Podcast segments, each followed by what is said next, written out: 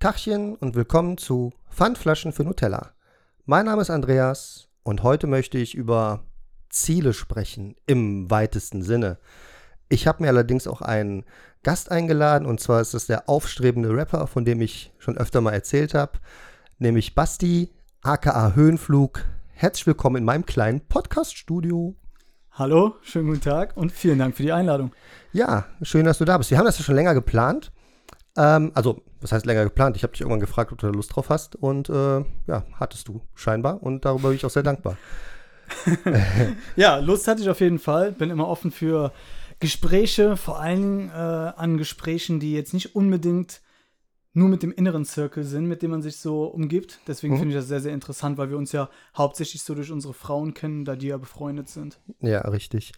Ähm, ja, du hast mir seinerzeit auch immer deine neuesten, deine neuesten Veröffentlichungen geschickt, deine neuesten Songs. Und ich muss ehrlich sagen, ich habe anfangs überhaupt nicht reingehört. Hab da gesagt, so, ja, ja, schick mir das, schick mir das mal ruhig. Und dann habe ich einmal reingehört in den Song, äh, in mehr davon. Das ist gar nicht so lange her, muss ich ehrlich gestehen. Und äh, das war für mich so ein Ding, wo ich gedacht habe, okay, jetzt musst du mal, jetzt musst du mal mehr hören. Und dann hat es angefangen, mich zu interessieren. Und dann muss ich sagen, dann bin ich auch Fan geworden. Ehrlicherweise.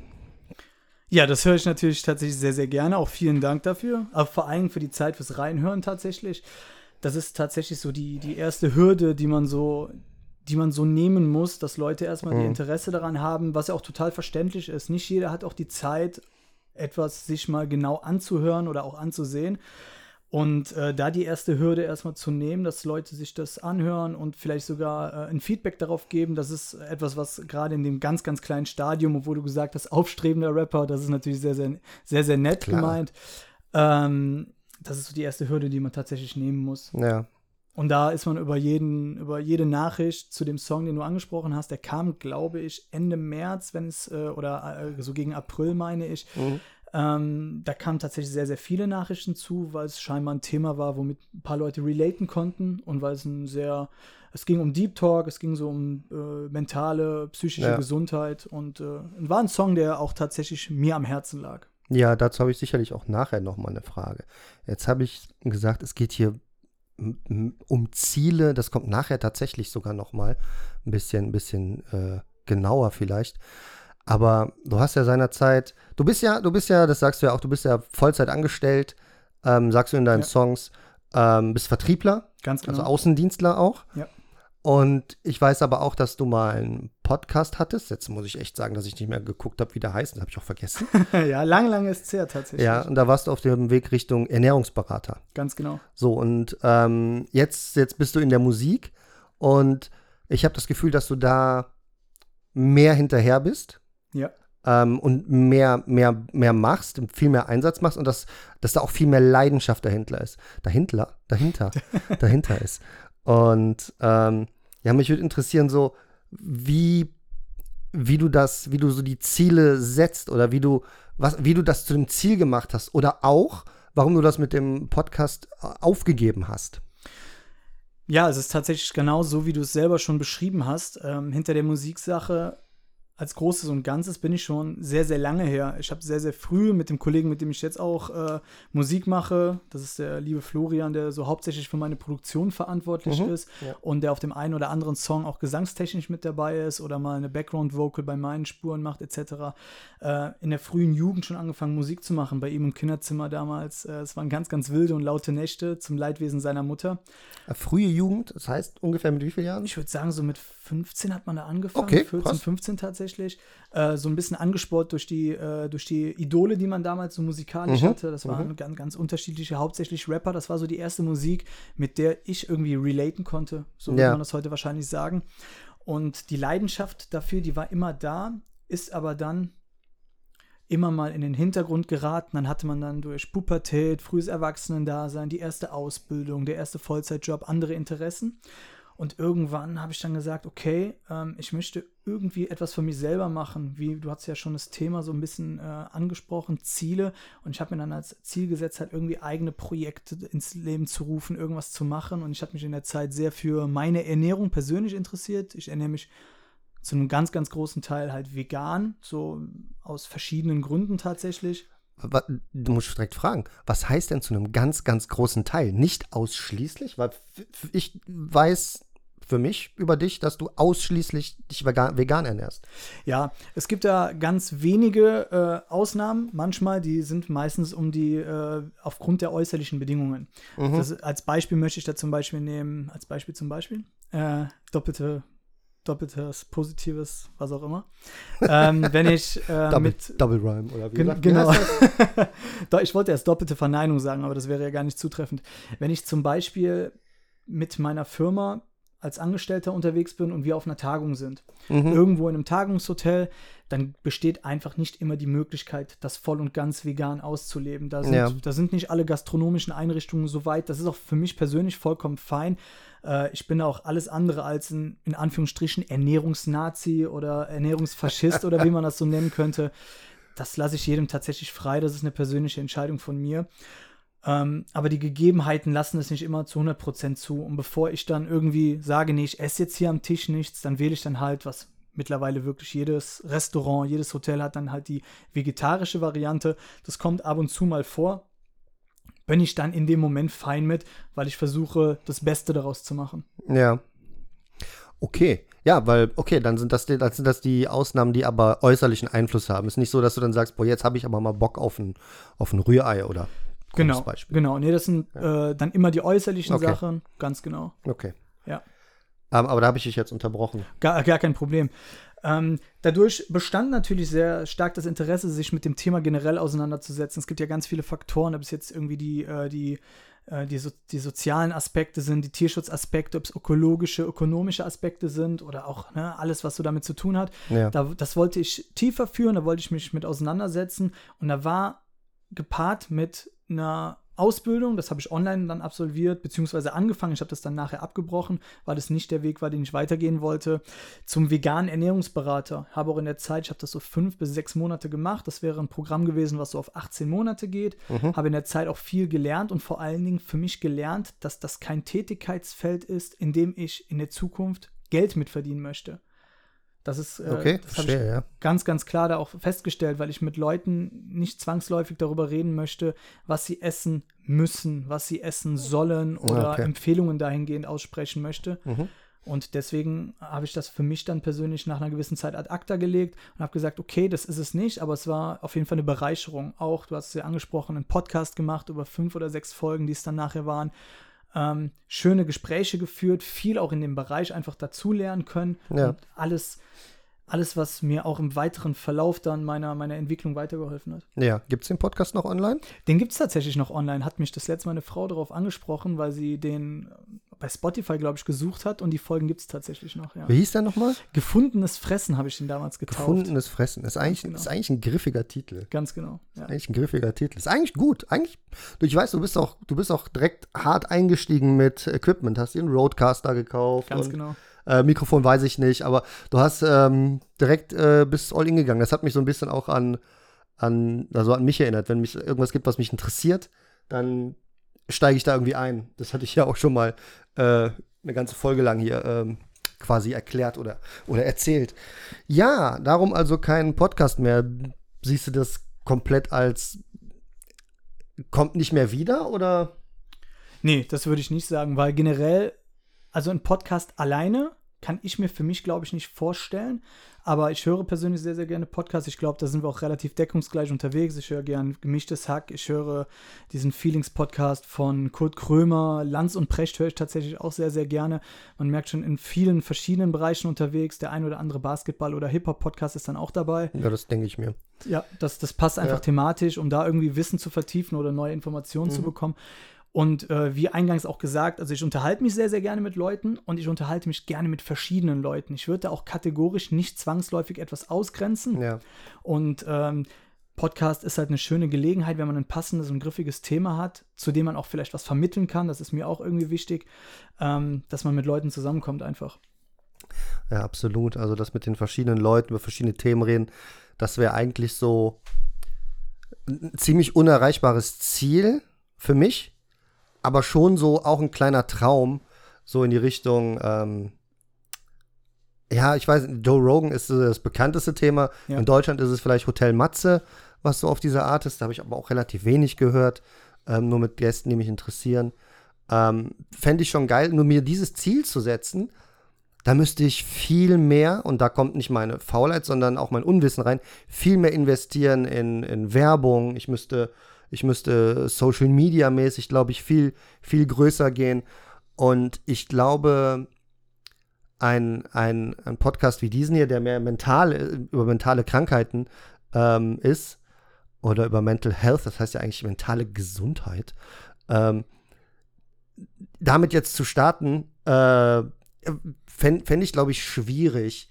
Ähm, wäre aber so, das wäre so, das wär so, ein, so ein Traum, weißt du? Aber damit Geld zu verdienen, das ist, äh, ja, dann bist du, dann bist du in einem Bereich, wo, wo, wie du gesagt hast, gemischtes Hack, fest und flauschig. Ja. Von allen, die du genannt hast, höre ich übrigens nur gemischtes Hack. Ja. Ich höre nicht wahnsinnig viele Podcasts. Ich höre dafür einen Podcast, der immer wahnsinnig lang ist.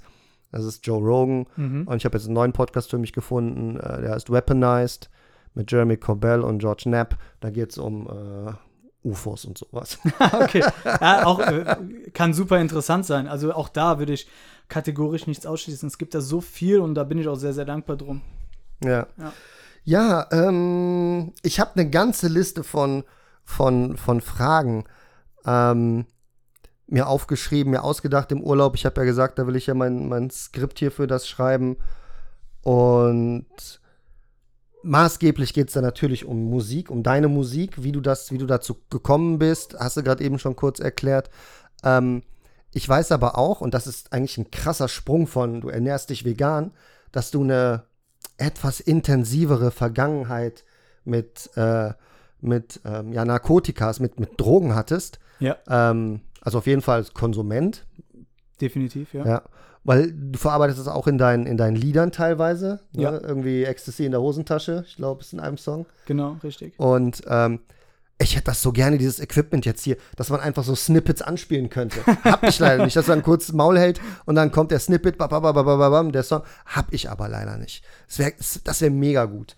Ähm, ich habe drüber nachgedacht, geguckt, versucht was rauszufinden, ob wir das hinkriegen können, aber ähm, das war mir technisch dann, äh, ich habe es einfach nicht hingekriegt. Gar kein ja. Problem.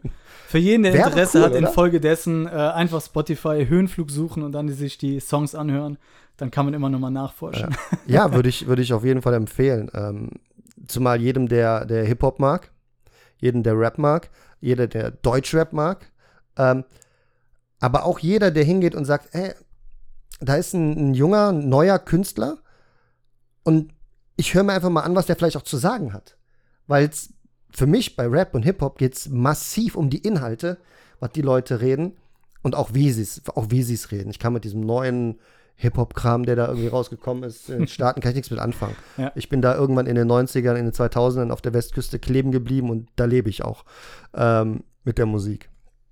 Ja. ja.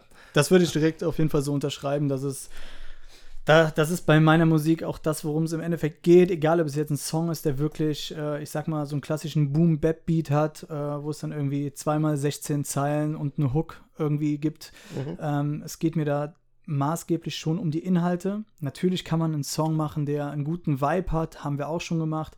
Ähm, aber auch da ist mein persönlicher Anspruch, da eine gewisse Lyrik mit reinzubringen. Mhm. Das ist das, was mich am Endeffekt dazu gebracht hat, mich von meinem Schreibtisch oder von meinem Blatt zu erheben und das Ganze mal in ein Mikrofon rein, äh, rein zu sprechen, rein zu ja. rappen. Ich komme vom Texten her. Ne? Als ich damals meine ersten Rap-Songs gehört habe, habe ich mir gedacht, ey cool, wie machen die das? Dann habe ich mich so ein bisschen, also ich habe das wirklich am Anfang seziert. Ich weiß noch ganz genau, Sammy Deluxe, Weck mich auf. Das war der Song, den ich irgendwo auf einer ganz alten Bravo-Hits mal auf einem CD-Rekorder gehört habe. Und äh, ey, der reimt die ganze Zeit, das hört sich cool an, der hat eine ja. coole Aussprache. Und ähm, das war das Erste, was ich dann gemacht habe, ist mich hingesetzt und selber gereimt, erstmal Worte gereimt, Sätze gereimt und dann mir überlegt, okay, wie passt das, dass das im Takt ist? Wie lang ist so eine Strophe? Damals mhm. gab es ja so diese üblichen Maßstäbe, ja, eine Strophe im Rap ist 16 Zeilen, 16 Bars, wie man so sagt. Ja. Äh, heute sicherlich viel, viel variabler, auch weil die Genres viel mehr gemischt werden, was auch, also wo ich gar nicht gegen bin, das finde ich auch immer ganz schön, wenn es da irgendwie passende Sachen gibt. Und ähm, ja, so bin ich dazu gekommen. Also am Anfang war das Wort, könnte man tatsächlich sagen. Ja, am Anfang war, ja, ist echt so. Ja, äh, okay. Da, da bist du jetzt schon ein bisschen, ein bisschen vorausgeprescht mhm. äh, von Fragen, aber da ich frage nach einfach trotzdem. Ja, klar. Ähm, ähm, ich weiß nicht, ob du was über die, über die Vergangenheit mit den, mit den Drogen sagen willst, wie es, wie es angefangen hat, äh, wie du rausgekommen bist. Das ist, glaube ich, so der wichtigste Teil. Und ob das irgendwie in deinem Kopf noch irgendwie so nachhalt, die, die Zeit. Ja. Also ich bin anders, wie das vielleicht in vielen Fällen ist, ähm, nicht über, zumindest nicht direkt über soziale Probleme oder also ich Mhm. komme auch nicht direkt aus einem Brennpunkt oder so. Ich komme jetzt nicht aus einer wohlhabenden Familie. Ich würde sagen, meine Eltern die hatten immer gut zu tun und gut zu arbeiten, dass sie irgendwie unseren, äh, unseren Unterhalt bestreiten konnten, ähm, waren auch immer arbeiten, waren dahingehend auch gute Vorbilder. Ja. Also es rührt nicht irgendwie von einem schlechten Elternhaus oder so, dass ich da in Kontakt mitgetreten bin. Das ist auch sehr, sehr spät passiert tatsächlich. Also in der Jugend habe ich, ich möchte jetzt nicht so in Anführungsstrichen klar auch mal gekifft oder so sagen, Mhm. weil es das irgendwie so verharmlosen würde, aber das ist, das ist tatsächlich auch mal vorgekommen. Da hat, ist man damit mal in Kontakt gekommen. Das war dann, ich glaube, mit auch mit 15 oder 16, da habe ich das mal probiert, das war nichts für mich. Dann habe ich es irgendwann ein halbes Jahr später nochmal probiert, aber das ist nie zu so einer Sache geworden, äh, mit der ich mich langfristig oder intensiver anfreunden konnte. Und ähm, tatsächlich durch die Musik bin ich dann äh, mehr mit anderen Drogen in Kontakt gekommen. Und zwar äh, war es eine Zeit, in der ich mich sehr für elektronische Musik interessiert habe, insbesondere für Techno. Mhm. Und Okay. um das mal auszuleben, ist man dann auch mal in die ein oder andere, ich, ich sage das jetzt ganz salopp, Diskothek oder in den Club gegangen.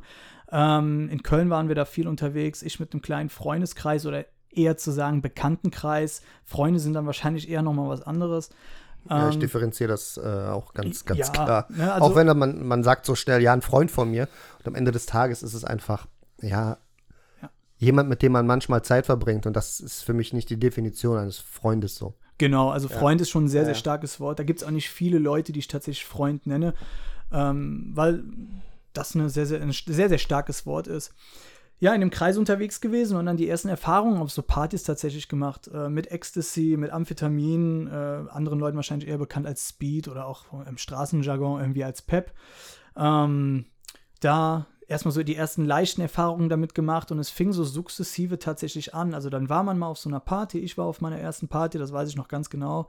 Und äh, dann hat man danach gesagt, ah, das kann man mal irgendwann nochmal wieder machen. Das kam dann drei, vier Monate später.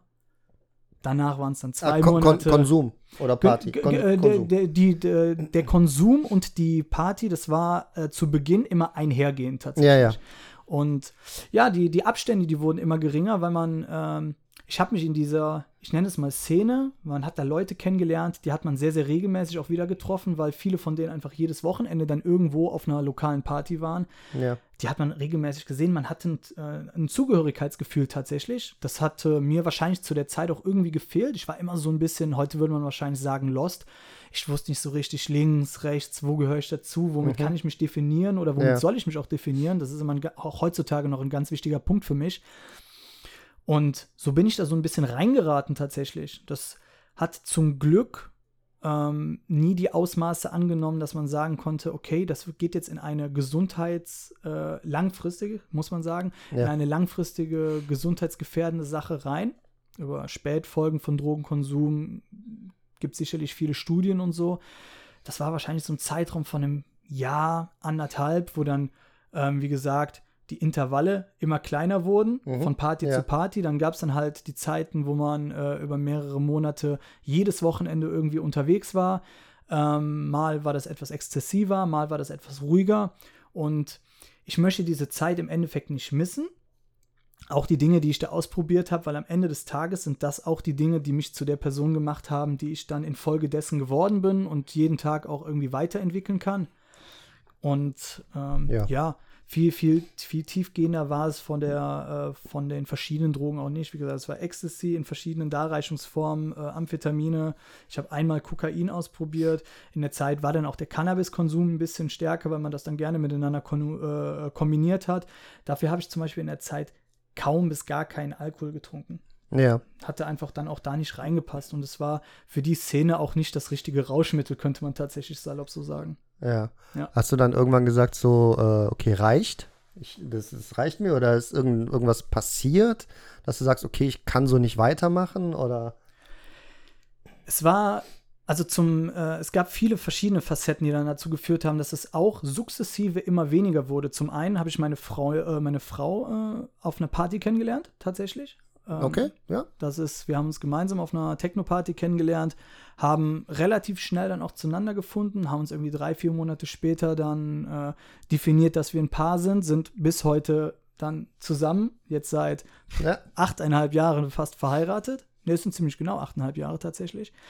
Und das war so eine, äh, ein Punkt, man war mehr angekommen. Ich war mehr angekommen. ja. Die Partys wurden weniger. Ne? Also ich weiß nicht, wann ich das letzte Mal auf so einer Party war und die letzten Male waren sicherlich dann noch nüchtern. Ne? Dass Okay, man gesagt hat, ja. nee, man möchte die Musik nochmal hören, man möchte dazu tanzen. Das war eine Sache, die mir damals sehr, sehr wichtig war, weil ich das ein bisschen gelernt hatte und weil das für mich auch immer ganz schön war. Andere Leute fanden das ganz schön und deswegen, äh, ja genau, hat man das dann nachher auch im nüchternen Zustand immer noch mal gemacht.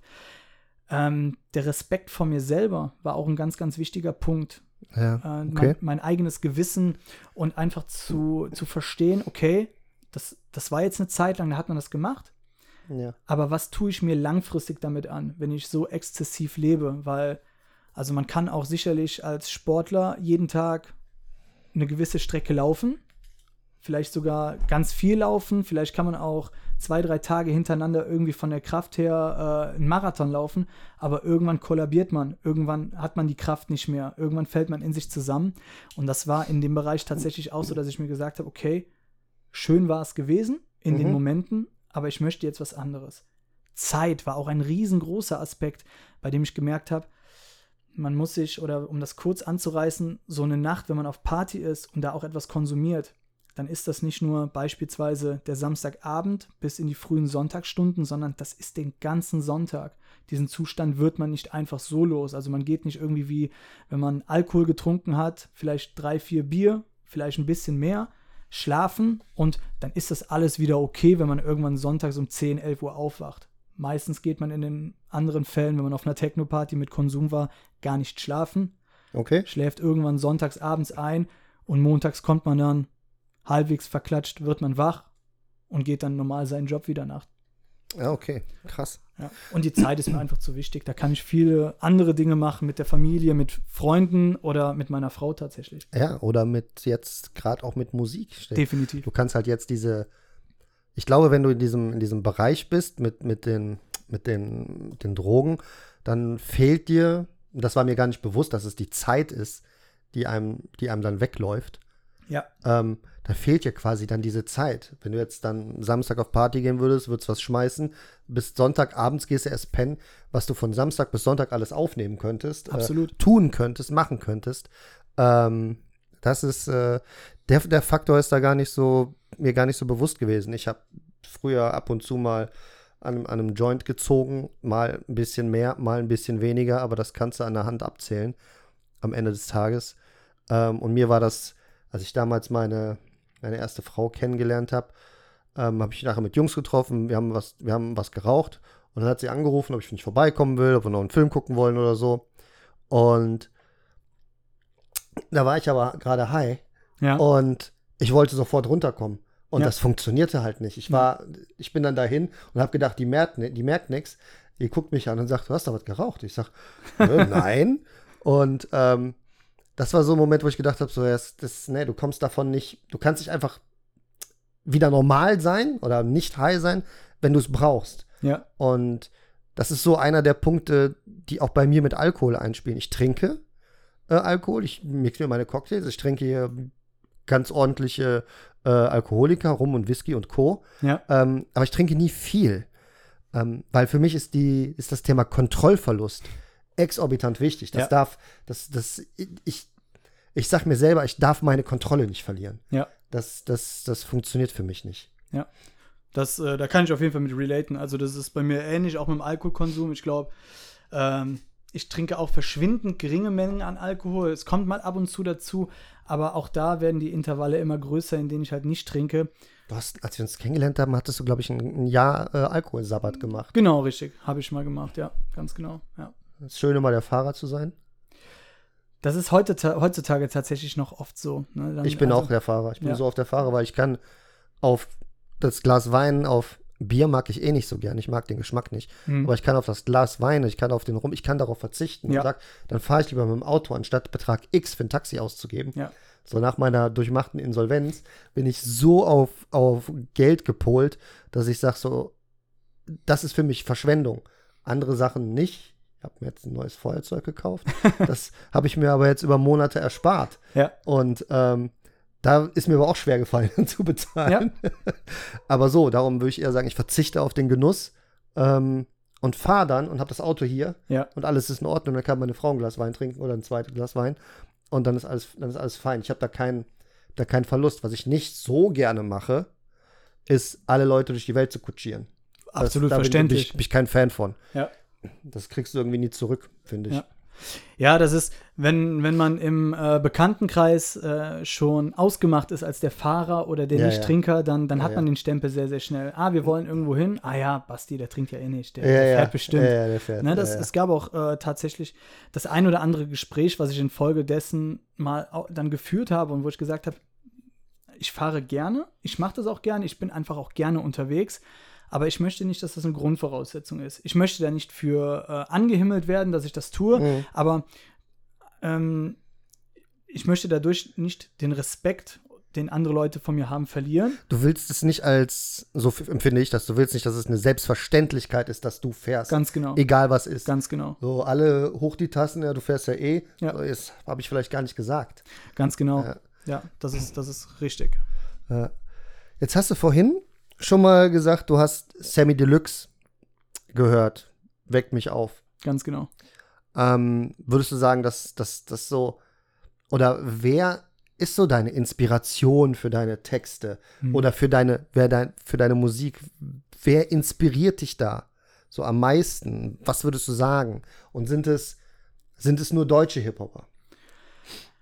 Ich gehe mal auf, davon aus, dass es, ich schätze mal, dass es Hip-Hopper sind. Wenn du jetzt natürlich mit Led Zeppelin und so in die Ecke kommst, wäre mega krasser, mega krasser Turn, aber äh, glaube ich irgendwie nicht dran. Das Schöne an diesem Genre, an Hip-Hop und an Rap als Subgenre in diesem Bereich Hip-Hop ist, dass es so unfassbar groß ist. Und ähm, damals war es gerade in Deutschland zu der Zeit, als ich damit in Kontakt äh, gekommen bin, wie gesagt, ich äh, damals schon zwischen Bonn und Köln, wenn auch auf der anderen Rheinseite, also linksrheinig gewohnt. Das war eher eine ländlichere Gegend. Da gab es jetzt dadurch, dass wir so ländlich waren, halt nicht viele Kontakte mit Hip-Hop. Man hatte halt so alles, was so in den Charts mal vertreten war oder was irgendwie wirklich sehr, sehr groß in den Medien aufgepoppt ist, mit denen ich, Mhm. mit dem ich dann in Kontakt gekommen bin. Das war zu der Zeit tatsächlich zum Beispiel Agro Berlin, das war so ein Bushido Ja. etc. Das waren die ersten, mit denen ich mich sehr, sehr identifiziert habe, was so den Vibe oder den Style angeht. Ich fand cool, wie die gerappt haben. Ich fand es zum Teil cool, was die gesagt haben. Heutzutage finde ich das nicht mehr inhaltlich, wie es Ja. so ist. Ähm, ich habe aber sehr, sehr früh verstanden für mich, dass, dass es einen Unterschied gibt zwischen dem, was man da sagt, in seiner überspitzten Form und das, was am Ende dabei unten rauskommen soll als klare Message. Ähm, ich war, das darf man heutzutage, glaube ich, als Rap-Hörer oder sollte man nicht sagen, mir ist es egal, ich war unfassbarer Bushido-Fan, weil er für mich. Warum sollte man das nicht sagen? Hm, Ich bin, ich bin, ich, Ich- bin, ich- ich, höre das, aber ich bin vielleicht nicht so tief in der Thematik drin. Äh, tief in der Thematik bin ich tatsächlich auch nicht. Also ich bin auch, äh, wie gesagt, äh, so, so äh, am Anfang äh, in, meiner, in meiner Schaffenskraft, wenn man das überhaupt so nennen kann, äh, dass ich mich da auch keiner Szene zugehörig sagen kann. Hm, hast du Aber- vorhin auch schon mal erwähnt, ja. Genau. Ähm, das, da ist einfach das Thema, dass, dass die Hip-Hop-Landschaft auf diesem Mann rumhackt. Tatsächlich. Einfach so, ne? Wegen der, wegen der Geschichte mit, den, mit, der, mit dem Polizeischutz. mit dem und so? Polizeischutz und all so ganze Geschichten. Äh, ich schaue mir ab und zu aus Unterhaltungsgründen so ein bisschen Gothic an. Mhm. Äh, aber, äh, ne, Gossip wäre das richtige Gossip. Wort. Gossip, ja, genau. Gossip. Ähm, aber Gothic ist auch gut. Aber ich, mir ist das im Endeffekt egal, weil ich, ich bin so ein. Ich versuche immer nur jemanden für mich selber irgendwie zu beurteilen, weil man beurteilt natürlich immer. Ja. Ähm, wenn ich selber Informationen darüber habe, wenn ich selber mich mit der Person ausgetauscht habe. Ich kann also so nur versuchen, möglichst objektiv darüber zu sprechen, was ich gut an der Person finde und was nicht. Und mhm. äh, im Falle von äh, Bushido, um den Namen nochmal zu erwähnen, war das definitiv einfach die Art und Weise der Musik, diese klare ja. Stimme, dieser Druck in der Stimme und das war das, auch was er gesagt hat, so, so ignorant und alles. Äh, das hat mir gefallen, mir hat der Sound am besten gefallen, deswegen war ich jahrelang Fan von dem höre mir auch neue Sachen, also wenn mal was Neues kommt, höre ich mir das aus Gründen der Interesse einfach immer wieder an. Mhm. Sag dann, okay, das finde ich gut, das finde ich nicht gut. Inhaltlich finde ich das meiste heutzutage nicht gut. Aber auch das ist schwer zu beurteilen, weil äh, man steckt nicht in der Haut von so einer Person, man weiß nicht, welche Kunstfigur da bedient ja. werden soll, etc. Genau. etc. Und ähm, um auf die Frage zurückzukommen, es war sehr, sehr viel Deutschrap. Die äh, angesprochenen äh, Bushido, Acro Berlin, später kam dann ein Cool Savage dazu, Sammy Deluxe etc., also diese, diese wirklichen Ikonen. Und ja. im Verlauf der ganzen Jahre ist dann der ein oder andere mit hinzugekommen, der halt dann auch auf der Bildfläche aufgetaucht ist. Also meistens ist es sehr klassisch ist das falsche Wort, aber sehr, sehr natürliche Musik. Ich mag ja. wenig so Autotune-lastige Musik. Die sollen alle machen, was sie wollen und das ist alles schön und gut. Ähm, ich, ich glaube, das hast du, ich glaube, da hast du auch einen Song drüber. Da habe ich tatsächlich einen Song drüber, äh, der ein paar Erfahrungen von mir, die ich gemacht habe im, im Kreise der Musik, einfach widerspiegelt tatsächlich. Äh, geht's auch um, jetzt hast du eine gute, eine gute äh, Textstelle mit, mit Autotune. Äh, ach so, ja. Ja, ja das finde ich. Genau, äh, richtig, ja, wo, wo dann auch Autotune mal eingesetzt wird, ganz genau. Ja, ähm, aber das ist das Schöne, wie gesagt, an dem Genre. Und heutzutage höre ich auch ganz, ganz verschiedene Musik. Also ähm, ich, ich hab, mochte zum Beispiel sehr, da bin ich über, über den Flo, über meinen Musikpartner zugekommen, die Musik von Finn Kliman. Jetzt mal alle Aspekte, die da mit Maskenbetrug etc. in dieser Corona-Zeit waren. Da bin äh, ich komplett raus bei sowas. Ne? Ich, ich habe mich mit der Thematik nicht beschäftigt. Ich habe den Namen schon mal gehört. Ja. Ich habe den aber nicht gegoogelt. Ich habe einfach alles, was mich zu der Zeit interessiert hat, war Maske an, okay, Maske an, Maske aus, okay, Maske aus. Ja. Alles andere, leave ja. me alone. Ja, ja, da ist auch egal. Ja, ja. Das, das, das, war, das war tatsächlich Musik, die ich gern, wo ich einfach drauf gestoßen bin, die ich gerne höre. Ich höre auch gerne Musiker, die nicht oben auf dem Radar oder äh, direkt, mhm. äh, direkt mitten auf dem Radar sind, ähm, aus verschiedenen Aspekten. Ich habe ein paar Songs in Köln bei Jengis äh, aufgenommen. Viele werden ihn vielleicht in Anführungsstrichen nur kennen, weil er der Backup-Rapper, Backup-Musiker von Motoris ist, äh, aus dem Kölner ja. Raum. Äh, mittlerweile eine lokale Größe, hat schon mal ein äh, Album, was auf der 5 eingestiegen ist und sowas macht. Ähm, ich sag mal, so eine Misch Mischung aus Pop- und Rap-Musik. Ist jetzt nicht unbedingt mein erster Fall, aber ist trotzdem tolle Musik.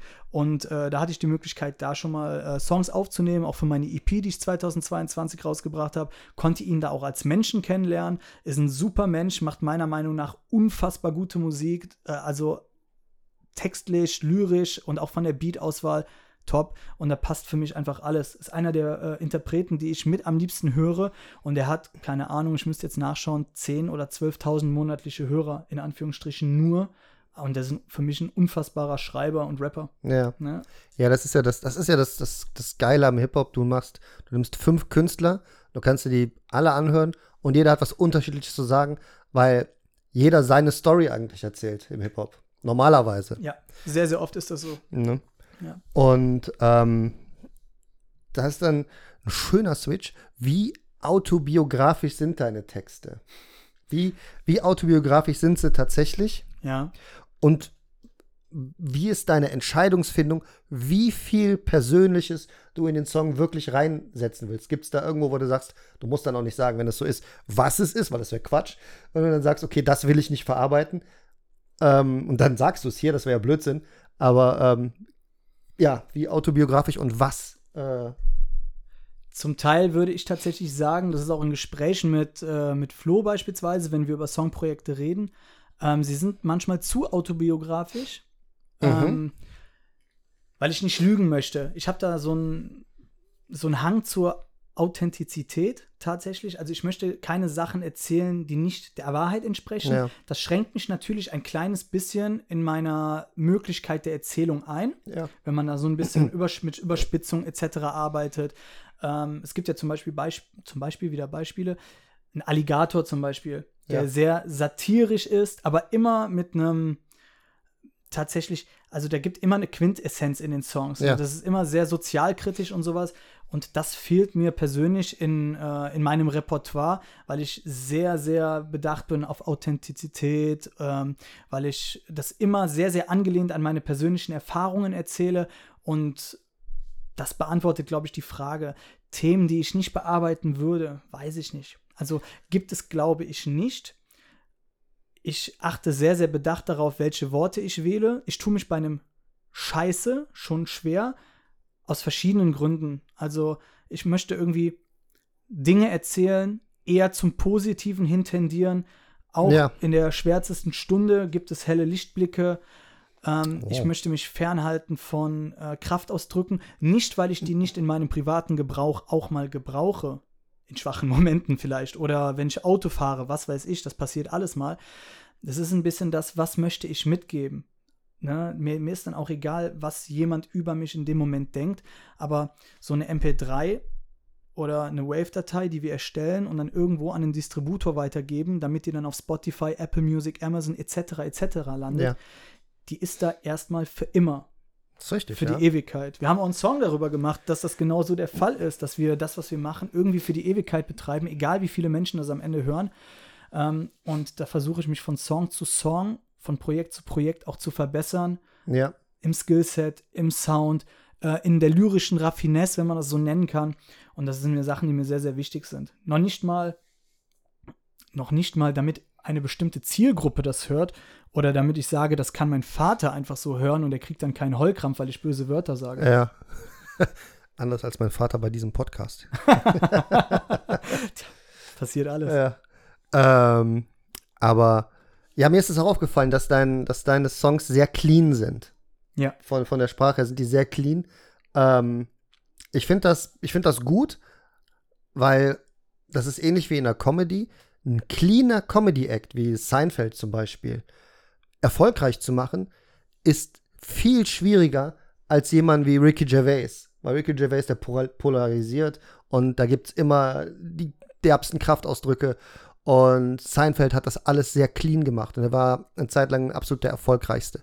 Ja. Ähm, und das ist, glaube ich, im Hip-Hop-Genre auch ganz schwierig, da nicht vielleicht mitgerissen zu werden, wenn da äh, die Mütter nicht so behandelt werden sollen, wie sie behandelt werden. Ganz genau. Ähm, ja, Ja. Ich, bin auf, ich bin auf die Frage mit der Persönlichkeit gekommen, weil in dem Song mehr davon, obwohl ich noch sagen wollte, du sagst, dass du versuchst, dich von Song zu Song zu verändern, zu verbessern, nicht verändern, verbessern und Skill-Level hochzubringen, wenn man sich deine ersten Songs anhört. Ja. Und ich habe das jetzt eine ganze Zeit im Loop gehört und dann die neueren Songs hört, man hört das. Das hatte ich dir auch schon mal äh, privat gesagt. Ja. Man hört die Verbesserung, man hört auch, man hört auch tatsächlich, dass äh, Flo macht die Produktion, ne? Die meisten Produktionen Ja. sind von Flo, genau. dass da auch Veränderung stattgefunden hat, dass Absolut. die auch besser und crisper geworden sind. Ja. Ähm, das muss man, das, das, das habe ich auch schon festgestellt. Aber ich komme auf die Frage mit dem Persönlichen, weil in dem Song mehr davon habe ich das erste Mal gehört, dass du eine Therapie machst. Ganz genau.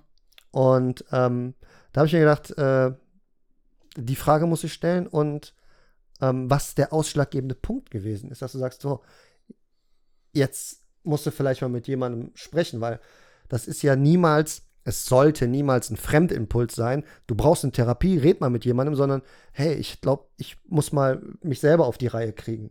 Ja. So, da stimmt was nicht mit mir. So war es bei mir auf jeden Fall der Fall. Und ich schätze, dass es bei dir auch so war, dass du dich dann nicht fremdgesteuert dahin geschleppt worden bist Nein, nein, nein. sondern dass du sagst, dass, oh, hier muss ich mal, hier muss Ja. ich jetzt mal reden.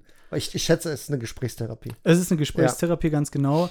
Ähm, ich glaube, von der Definition ist es eine äh, Verhaltenstherapie. Ne? So, so, so nennt man das dann, glaube ich. Und ähm, es hat sich über einen sehr, sehr langen Zeitraum angebahnt. Das ist auch nicht der erste Versuch, den ich dahingehend äh, unternommen habe, äh, einen passenden Platz zu finden. Ähm, jeder, der sich damit mal auseinandergesetzt hat, wird es wahrscheinlich kennen. Man äh, bekommt beispielsweise in meinem Fall war es jetzt so, vom Hausarzt eine Überweisung äh, zur Psychiatrie, dann ähm, geht, sucht man im Internet sämtliche Telefonnummern raus von Psychiatern, Therapeuten etc. in der Umgebung. Ja. Da habe ich ein paar abtelefoniert. Ähm, entweder waren es keine freien Plätze oder es war, ich bin Kassenpatient aktuell, äh, es ist nur für Privatpatienten, es ist nur für Selbstzahler etc. Mhm, etc. mhm. Und das ist der eine Faktor. Äh, dann gibt es noch den Faktor, passt das von der menschlichen Seite her? Ne? Ja. Hat man, hat man, sieht man sich da, dass man sich wirklich, also ich mache das äh, in so 45 Minuten Sitzungen, bin ich da in einer Gesprächstherapie. Ähm, möchte man 45 Minuten mit diesem Menschen in einem Raum sein und hat man, sieht man das Potenzial, sich dahingehend auch zu öffnen und wirklich auch mal dahin zu gehen, wo es vielleicht gerade mal wehtut. Ja, genau das ist der wichtige Punkt. Ähm, du musst den, den Therapeuten, die Therapeutin haben, der du vertraust, wo du einfach sagst, da sitzt ein wildfremder Mensch vor dir, Ja. den du vorher noch nie gesehen hast. Du erzählst dem die krassesten Sachen aus deiner Kindheit, Jugend, aktuellen Zeit, die du vielleicht jemandem anderen nicht erzählen würdest, der vielleicht dein bester Freund ist Ja. oder der deine Familie ist. Das ist halt so krass, dass man das macht. Und darum brauchst du jemanden, der da sitzt, dem du vertraust. Und das Schöne ist, es kommt nichts Wertendes zurück. Egal was du sagst, der wird dich nicht bewerten. Ganz genau. Ja, das ist. Ganz genau. Und das in meinem Fall, ich merke das immer wieder. Ähm, ich weiß jetzt nicht, wie oft ich schon da war. Äh, acht, neun, zehn Mal oder so. Das ist jedes Mal, ich freue mich auf diese Gespräche. Die Zeit danach ist immer sehr, sehr schwer und sehr, sehr anstrengend, Mhm. weil es dann sehr, sehr rotiert im Kopf. Man macht sich Gedanken darüber, was ist da besprochen worden. Jedes Gespräch ist, zumindest mal in unserem Bereich, äh, also in dem Fall zwischen mir und meinem äh, Psychologen, Therapeuten, ähm, immer ein Fortschritt, weil es immer, die eigene Perspektive wird immer klarer. Ja, Äh, es geht bei mir sehr, sehr viel darum, dass ich, deswegen ist es eine Verhaltenstherapie, mir Verhalten angeeignet habe, die mir in meinem Leben nicht mehr gut tun. Ob das Schutzmaßnahmen war, die ich selber mir auferlegt habe, ähm, dass ich äh, Dinge vielleicht tue, obwohl ich die gar nicht wirklich tun möchte, dass ich Mhm, in mhm. Mustern lebe, die ich vielleicht, in denen ich vielleicht gar nicht leben möchte. Und das ist halt über den Verlauf der Vergangenheit immer, immer intensiver geworden an Last, also wirklich auch an physischer Last auf den Schultern, Ja. auf den, im Nacken und sowas. Äh, das hat sich in verschiedenen physischen und auch mentalen, gesundheitlichen Dingen nachher bemerkbar gemacht, dass ich dann selber gesagt habe, okay, so kann es nicht weitergehen, weil ich möchte halt gesund sein oder etwas dafür tun, dass es mir gut geht. Ja. Das ist sicherlich kein, kein einfacher Weg wird, das war mir von vornherein klar, so wie du es sagtest. Man packt das schon auch aus, wenn man, wenn man sich dazu in der Lage fühlt, wenn, Ja. der, wenn der Gesprächspartner der richtige ist oder auch äh, in manchen Fällen sicherlich auch die Gesprächspartnerin. Und ähm, das ist immer sehr, sehr anstrengend, aber ich zumindest für meinen Teil merke, dass mir das sehr, sehr weiterhilft und ich auch glaube, dass ich irgendwann in naher bis mittlerer Zukunft in den Bereich komme, dass ich sage, okay, ich kann auf Situationen und auf Ereignisse anders reagieren, ich kann mein Leben viel besser in der und der Art steuern, Mhm. dass ich diese Gesprächstherapie nicht mehr fortlaufend brauche. Ist das jetzt ein wöchentlicher Termin? Zweiwöchentlich? Monatlich?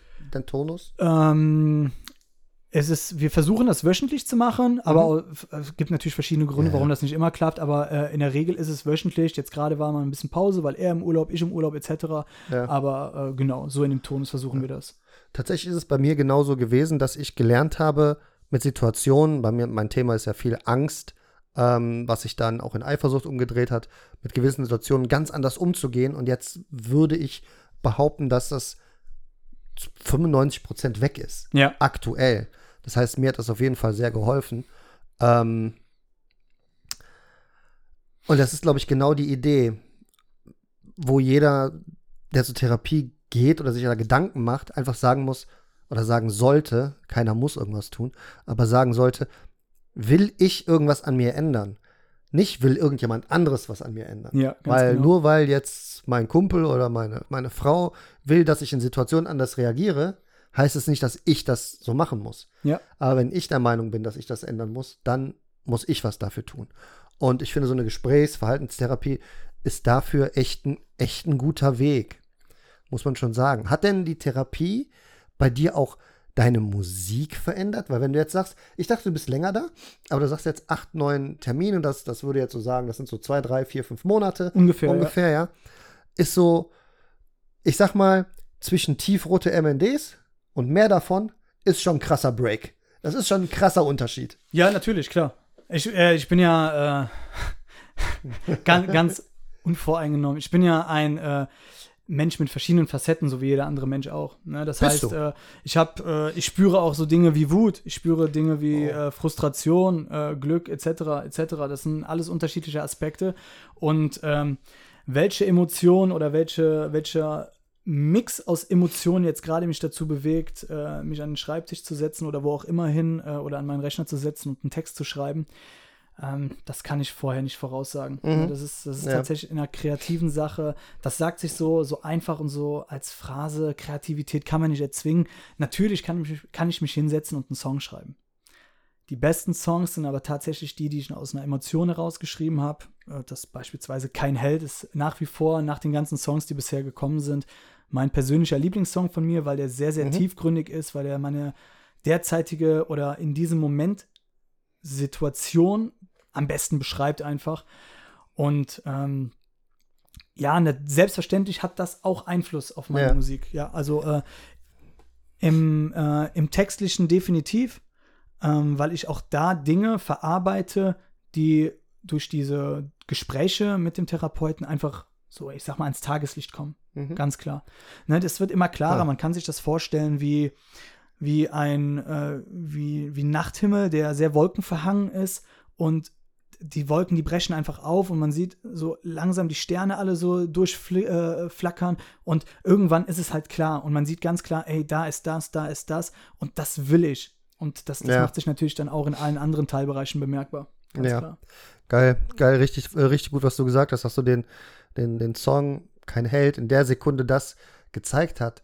Das ist so, das ist so, Musik ist in dem Fall für dich garantiert auch die Momentaufnahme, wie es dir in der Sekunde ging. Das, was du gefühlt hast, das, was du, was deine Emotionen waren. Ähm, ob das jetzt Wut war, Wut ist für mich ein Riesenthema gewesen. Ich weiß nicht, was ich alles zerdeppert habe in meiner Wut. Völlig irrational. Ähm, und für mich ist es so, dass, dass dieser Podcast auch diese Momentaufnahmen hat. Für Ja. mich. Wenn man sich das so von Anfang durchhört zu jetzt, merkst du am Anfang und zwischendurch, glaube ich schon, okay, da, da ist noch einiges, womit er arbeiten muss. Und momentan klart der Himmel wirklich, super schönes Beispiel, klart dieser Nachthimmel tatsächlich auf. Ja, Und irgendwann siehst du alle Sterne und wenn es richtig klar ist, siehst du auch die Milchstraße. Und dann definitiv. und dann musst du diesen, dann muss ich für mich diesen, diesen Moment einfach halten und versuchen, dass das mein Status quo ist, wie wie es wie es ist. ja. Und das, äh, ja, und ganz wichtig für mich, es darf nicht fremdgesteuert sein. Nein, nein, also die Intention, die muss schon von jedem selber kommen, das definitiv. Und ich persönlich, so ist aber auch der, der Verlauf meines Lebens oder auch aller Dinge, die ich so mache, ob das irgendwie im sportlichen Bereich sind, äh, ist oder im musikalischen Bereich und auch im Bereich der Persönlichkeitsentwicklung, der mich persönlich sehr, sehr, sehr interessiert, womit ich mich auseinandersetze. Das, ist, das kommt selbstverständlich nicht von mir, aber ich möchte morgen eine bessere Version von mir sein, als ich es heute war. Also ich möchte es zumindest versuchen. Natürlich gelingt mir das nicht immer. Das ist, das ist ganz klar. Ähm, jedoch äh, liegt es irgendwie am Versuch, das zu tun. Das ist so mein persönlicher Anspruch und jeder soll auch seinen eigenen Anspruch oder äh, seine, eigene, äh, seine eigene Intention vom Leben haben. Und deswegen kann ich jedem, der irgendwie mit sich hadert oder denkt, es ist gerade etwas nicht so, wie es sein sollte oder ich fühle mich nicht so, wie ich mich fühlen möchte, nur empfehlen, das ist schwer. Nehmt diesen Weg auf euch, holt euch Hilfe, sprecht mit Menschen in eurem Umfeld. Wenn ihr sagt, okay, das hilft nicht so richtig, geht zum Arzt. Das ist alles andere als eine Schande. Ähm, holt euch Hilfe, sprecht mit Menschen, die wirklich als objektiver Betrachter mit euch sprechen können und die werden euch nicht sagen, was ihr tun müsst. Das, was ihr müsst, schon mal gar nicht. Die werden euch nicht sagen, was ihr tun sollt.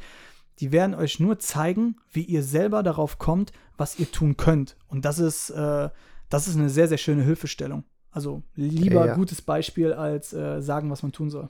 Ja, absolut. Und die erste Anlaufstelle ist idealerweise der Hausarzt. Ja. Weil du kannst auch zu Freunden, zu Familien gehen. Zum einen ist es vermutlich wertend, was als Antwort kommt. Ja. Und zum anderen, wie viel Erfahrung, wie viel Ahnung haben die davon wirklich und könnt ihr wirklich sagen, wie oft wird man vielleicht den Satz bekommen, ja, muss vielleicht mal einen lustigen Film gucken, muss vielleicht mal, lach doch mal mehr. Ja. Ja. Ähm, hey, sei doch nicht immer traurig, ich muss vielleicht mal rausgehen. Genau. Das ist alles, das ist alles so die Phrasen und da darf man auch keinem böse sein. Die Situation ist halt ganz schwierig ähm, für Angehörige auch. Definitiv. Ja. Ähm, tiefrote MNDs, da hört man ganz klar Bushido-esque raus. Das ist, ich fand, Ja. das, das hört sich nicht wie eine Kopie an, nicht wie ein Plagiat, Mhm. aber es hört, sich- du hörst einfach, das ist Sonnenbank-Flavor von Ja. Bushido. Ganz klar. Ist eine Und- Hommage. Ja. Hommage ist das richtige Wort, Genau. genau. Und mehr davon war für mich, ich habe gedacht, ich höre Curse, einen Curse-Song mit einer anderen Stimme. Und Curse ist für mich der deutsche Hip-Hopper, den ich immer hören kann. Der hat mich, weiß ich nicht, seit, boah, ja, seit über 20 Jahren begleitet der mich ähm, durch Hochs, durch Tiefs. Irgendein Song passt immer zu irgendwas. Und wenn ich überlege, was mache ich jetzt im Auto an, wenn es nicht Höhenflug ist, mache ich, mach ich Curse an. mache ich Curse an und ähm, das fand ich so, habe ich ja direkt zurückgeschrieben, dass mich das, Ja. dass mich das an Curse erinnert. Und das hat mich dann auch so ein bisschen in den Bann gezogen, einfach mal reinzuhören. Ich habe das dann ja auch weitergetragen. Ich habe da ja noch, noch, noch Freunden Bescheid gesagt, ey, äh, einem guten Podcast-Kollegen Bescheid gesagt, äh, hör doch mal, hör doch mal da rein. Der hatte dich ja auch, äh, der hat ja ein ellenlanges, Ja. ellenlanges Referat gehalten zu den Songs. Ja. Und der hatte das auch noch mal in der, in der Podcast-Folge bei denen, hatte der es ja auch erwähnt, bei der Männerrunde. Ähm, ja, der ist, der ist, glaube ich, Fan. Ja, also vielen Dank. Also sowieso, das ist auch das, was ich den Leuten in meinem Umfeld sage, weil das sind natürlich die ersten, die irgendwie davon Wind bekommen, wenn ich neue Musik mache oder wenn wir neue Musik machen und die auf welchem Weg auch immer veröffentlichen, ob es jetzt ein Musikvideo ist, was wir selber machen oder ein Song oder einfach nur irgendwas im Internet. Es ist immer wunderschön, wenn man ein Feedback bekommt, auch wenn das mal negative Kritik ist, sofern sie irgendwie konstruktiv ist. Äh, bei Musik ist es wie bei Essen. Das ist absolute Geschmackssache. Mir, es gibt auch Ja. Musik, die, die ich nicht gerne höre. Das ist auch ganz klar. Dann höre ich die persönlich für mich einfach nicht oder setze mich weniger damit auseinander. Ähm, es ist, das ist so wichtig, heutzutage leider dieses Teilen von Musik, so wie du das zum Beispiel mit deinem Podcast-Kollegen gemacht hast, der daraufhin, also mir quasi oder dir im übertragenen Sinne Ja. äh, einen quasi einen kompletten Podcast als Sprachnachricht zugesendet hat, Ja, äh, ja. in der in der er in kürzester Zeit viele meiner Lieder seziert hat. Das ist natürlich auch wenn da dann Aspekte sind, die ihm nicht gefallen oder der Person nicht gefallen, das ist trotzdem unheimlich wertvoll, weil das sind ja Sachen, die man auch aufnimmt, wo man sich sehr für gewertschätzt fühlt. Ähm, das ist das, wo es im Endeffekt drum geht und was mich auch zusätzlich noch zu meinen persönlichen ähm, Zielen oder Dingen, die ich irgendwie mal musikalisch umsetzen möchte, antreiben. Das, Ja. ist, das ist unfassbar wichtig. Ja.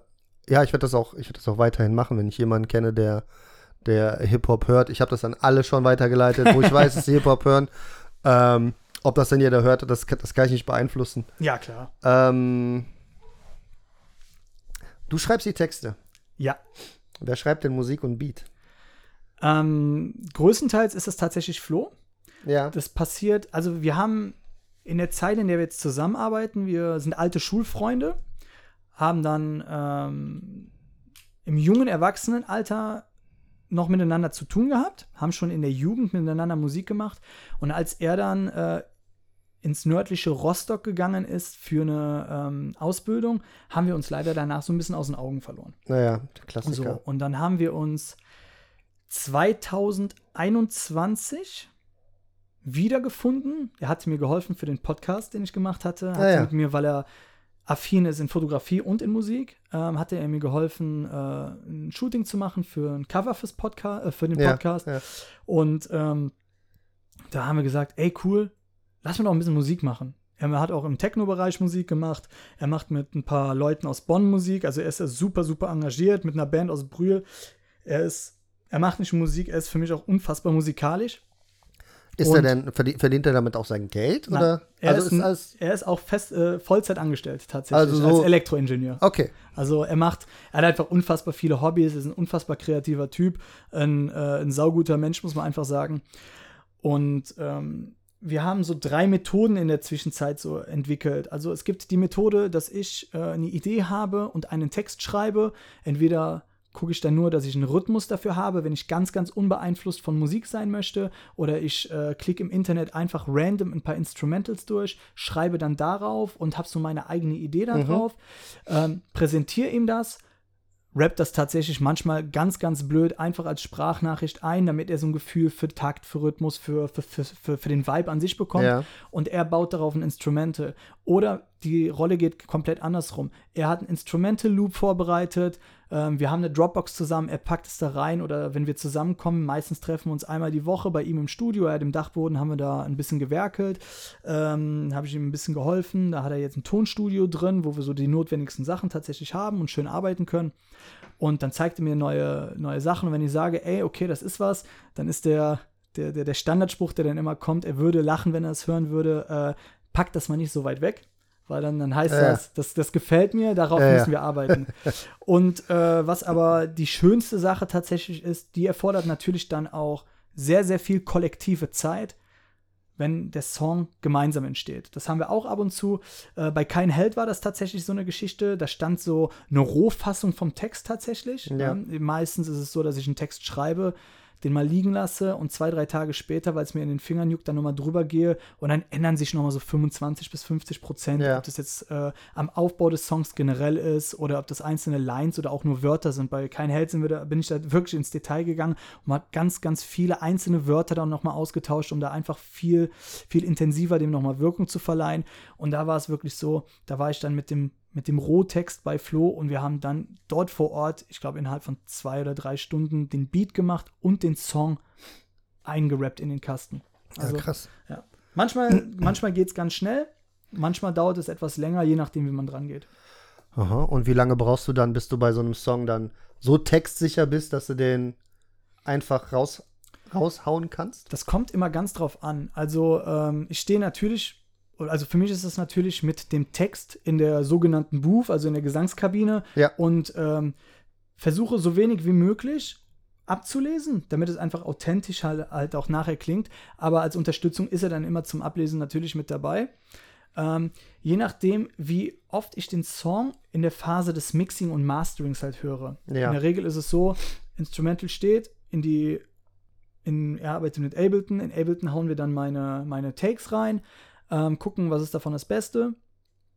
Dann, je nachdem, wie viel Zeit wir haben, editen wir das, gucken, dass wir das alles gerade ziehen, in Form von, äh, dass wir Atmer und sowas rausnehmen, also diese Nachbearbeitung und sowas. Und dann kriege ich entweder schon eine, schon eine, schon eine Vorabversion rausgerendert, dass ich einfach dann die ganze Zeit hören kann. Und dann kann man schon darauf eingehen, ja. okay, das können wir noch verändern, das können wir noch verändern, da könnte man mit dem Beat arbeiten, etc., etc. Und äh, dann höre ich den Song schon sehr, sehr oft. Das heißt, in der Regel sollte es so sein, wenn der Song veröffentlicht ist, sollte ich so textsicher sein, dass ich den raus rappen könnte, auch ja. auf einer Bühne. Hat jetzt äh, tatsächlich in der Vergangenheit dieses Jahr schon einen Auftritt. Im vorigen Jahr hatte ich auch einen. Dieses Jahr werden definitiv noch zwei Folgen in Köln. Und äh, da ich ja da auch mich von der besten Seite zeigen möchte, heißt es da auch für mich vorher üben, auch einfach generell ja. Live-Performance äh, in Gestik und Mimik auch natürlich üben. Und ne, das sind Sachen, die, die, die will ich auch. Also da habe ich bei den beiden Malen unfassbar viel Spaß dran gehabt. Ja, das glaube ich. Und das ist eine super Überleitung, als hätten wir es geplant. in meine Frage, wie du dich auf den ersten Live-Auftritt vorbereitet hast und auf was dürfen wir uns im MTC in Köln freuen? Hast du da was Besonderes vorbereitet? Willst du nicht spoilern? Oder ja, äh, ich fange mit dem ersten Live-Auftritt an. Ich habe es tatsächlich ganz klassisch, äh, klassisch gemacht. Ich habe zu Hause auf die Instrumentals einfach äh, mit dem Mikro, was ich mir extra für den Live-Auftritt gekauft habe, das äh, immer wieder performt. A, um textsicher zu werden. B, um zu gucken, okay, live, so ein Song von drei Minuten mit wenig Atempausen durch den Text, da muss man gucken, wo setzt man die Pausen, damit man wirklich ja. den ganzen Song Power hat. Ich habe bisher immer ohne Backup-Rapper gearbeitet und das werde ich wahrscheinlich in der Zukunft auch machen. Also ohne jemanden nämlich auf der Bühne irgendwie am Ende einer Line, am Ende eines Satzes unterstützt. Und so war, so war die Probe zu Hause. Das habe ich bei mir im Büro, Schrägstrich, so angedeutetes Musikzimmer. Da steht so ein bisschen was, womit ich zu Hause halt auch ein bisschen an der Musik arbeiten kann. Ähm, und ich habe dann tatsächlich vor meiner Frau und vor einem meiner äh, Supporter, liebe Grüße an Sascha, ähm, der mich dann auf den Auftritten beziehungsweise auch begleitet und so ein bisschen, ja, ein Mädchen für alles hört sich so blöd an, aber der sorgt sich darum, dass, ah, okay, äh, wir brauchen noch Wasser, wir brauchen noch Handtücher, äh, wir brauchen noch, die Setlist muss da noch hingeklebt werden, Ja. ah, da muss noch was Ja. mit, dem, äh, mit dem äh, Tontechniker besprochen werden, das macht er. Der nimmt ja das Organisatorische da ab. Genau so. Ja, das ist wichtig. Ja, vor Ort auf jeden Fall. Da ist er unfassbar Gold wert. Er und Dominik machen das. Und das ist unfassbar. Die sind so engagiert. Weiß ich gar nicht, womit ich das verdient habe. Weil die Jungs, die, die machen das einfach aus freien Stücken. Das ist total genial. Ja, ich würde es einfach mal Freundschaft vielleicht nennen. Ja, definitiv. Aber es ist natürlich auch irgendwie eine, Arbeit. Und am Ende des Tages finde ich es schön, dass die unsere Freundschaft so definieren, dass Ja. wir einfach eine geile Zeit zusammen haben. Und Ja. da kommt keiner nachher und hält irgendwie die Hand auf, weil die wissen halt, in meiner Hand fließt halt auch nichts gerade. Ne? Ja, aber wenn es dann fließt, fliegt ihr, mit, fliegt ihr mit deinem Jet nach Vegas. Ganz genau. So, so, so im übertragenen Sinne ist es ja tatsächlich. Und das wäre auch, um vorauszusprechen, tatsächlich etwas, was ich mir wünschen würde, dass ich A, sowas immer zurückgeben kann. Und Ja. ich, also das Schlimmste, was es für mich, glaube ich, gibt, ist im Endeffekt, also ich kann allein sein, aber ich will nicht alleine meine Erfolge feiern oder äh, auch durch Niederlagen gehen oder Ja. sowas. Ich will dann schon die wichtigsten Leute um mich haben.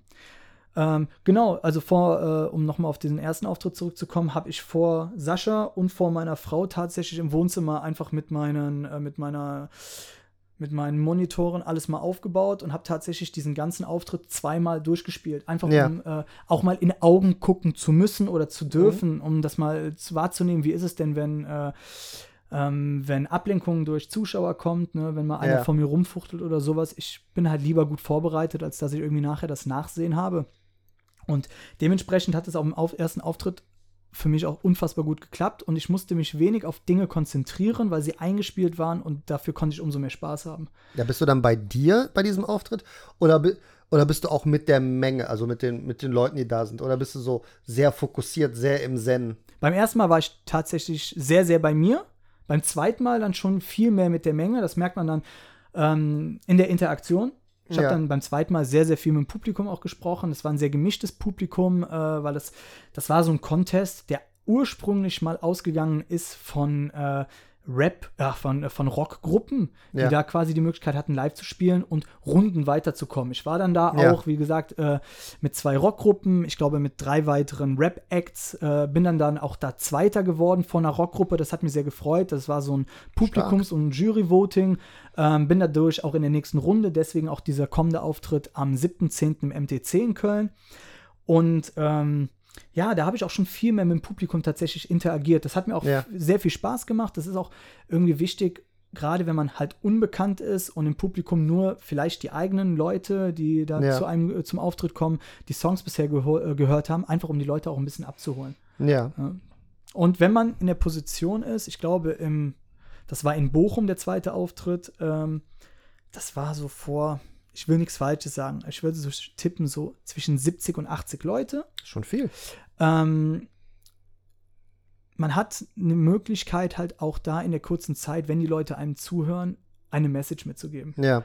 Und äh, ich bin dann weniger der Typ, der äh, irgendwie was Polarisierendes in irgendeine Richtung sagt, so irgendwie ich bin der Geilste oder ich bin der Schönste oder äh, wichtig ist äh, teure Uhr, teures Auto oder sowas. Wenn ich die Mhm. Möglichkeit habe, etwas mitzugeben, dann über die Musik oder durch die Sachen, die ich sage. Ja, und dann Ja. will ich das auch nutzen. Ja, stark. Achso, MTC noch, was, Ja, was MTC, kommt. was. Ähm, Hast du das vorbereitet oder? Ja, wir sind gerade mitten in den Vorbereitungen. Das ist jetzt noch 7.10. Ähm, ich fahre jetzt demnächst zwei Wochen nach Kroatien und danach wollen wir uns sehr, sehr intensiv damit auseinandersetzen. Es wird eine veränderte Setlist geben. Das heißt, wir werden definitiv natürlich auch neue Songs spielen. Wir werden vielleicht sogar Songs zu dem Zeitraum spielen, weil wir sehr gut vorgearbeitet haben, die dann noch nicht veröffentlicht sind. Ah, das ist geil. Ähm, eventuell, wir sind gerade am überlegen, ob wir noch einen bekannten Sänger, also einen von uns bekannten Sänger mit dazu nehmen, um, wir haben ja auch Songs, wo Gesangspassagen sind. Ja. Flo ist aber primär, und da sieht er sich auch in der Rolle, und ich finde es auch fabelhaft, dass er das so selber für sich sieht, eher der Produzent und nicht derjenige, der in erster Front auf der Bühne steht und singt. Ja. Äh, Im Studio machen wir das sehr, sehr gerne. Da unterstützt er mich oder singt selber mal ein Refrain.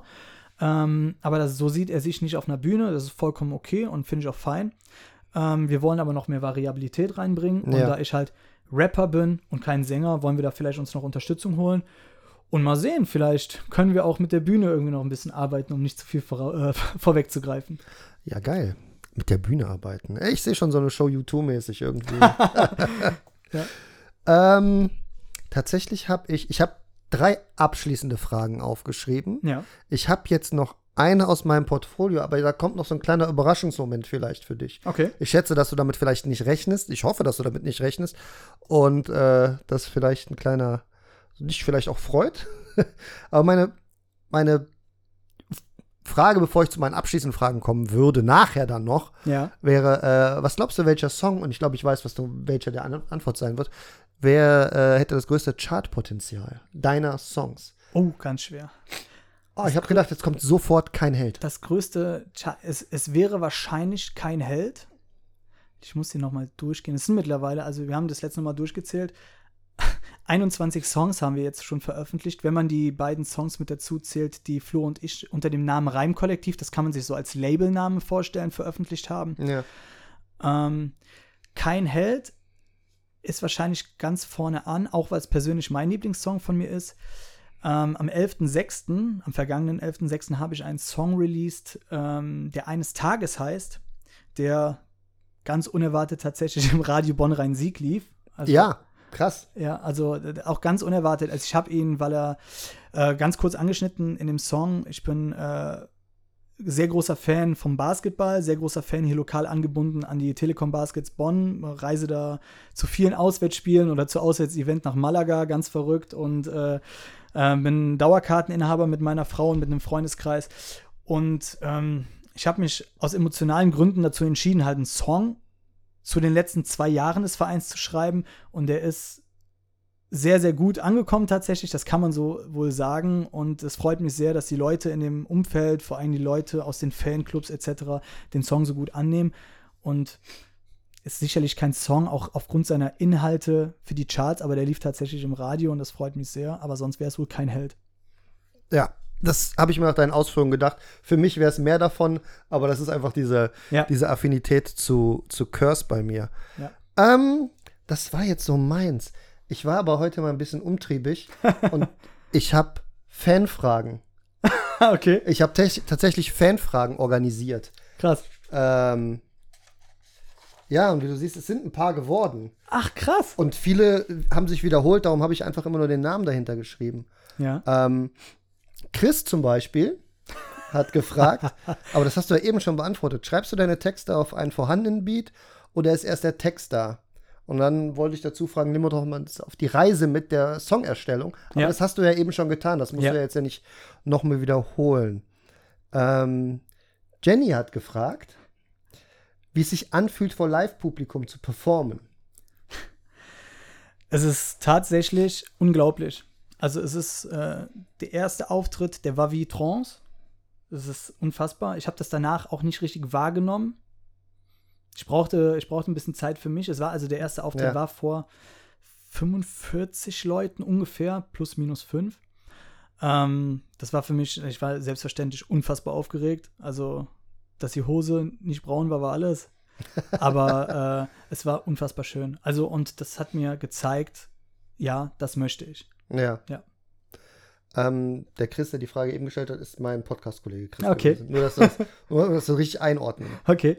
Ähm, Jenny fragt außerdem, wurden schon Schlüppis geworfen? Die Frage ist hier immens wichtig gewesen, darauf hat sie mich hingewiesen. Äh, also, ich habe es ja auf jeden Fall nicht wahrgenommen, aber äh, falls das irgendjemand hört, der gerne Schlippis wirft, da lege ich nicht so viel Wert drauf. Vielen Dank. Ähm, Jenny, Nadine und Sascha haben gefragt, was ist dein großes Ziel in der Musikbranche? Das ist schwierig zu beantworten, weil in der Musikbranche habe ich, glaube ich, kein Ziel. Ich würde mein Ziel so definieren, dass ich sage, es wäre unfassbar schön, wenn sich im ersten Step die Musik irgendwann refinanzieren würde. Mhm. Das heißt, wenn ich tatsächlich Break-Even wäre und wenn sich darüber hinaus das so ergeben würde, dafür arbeite ich tatsächlich auch, dass ich mit meiner Musik meinen Lebensunterhalt bestreiten kann. Das Ja. heißt aber in erster Linie, nie, also ich, ganz ehrlich, das hatten wir eben, hatte ich eben schon kurz angedeutet, ich brauche keine Rolex, ich brauche kein teures Auto. Je nachdem, wo ich wohne, brauche ich gar kein Auto. Ich will einfach was Vernünftiges essen, Musik machen und mit meinen Besten sein. So. Und davon leben können. Und davon leben können. Also jetzt nicht der Luxus-Lotter-Leben. Nein, nein.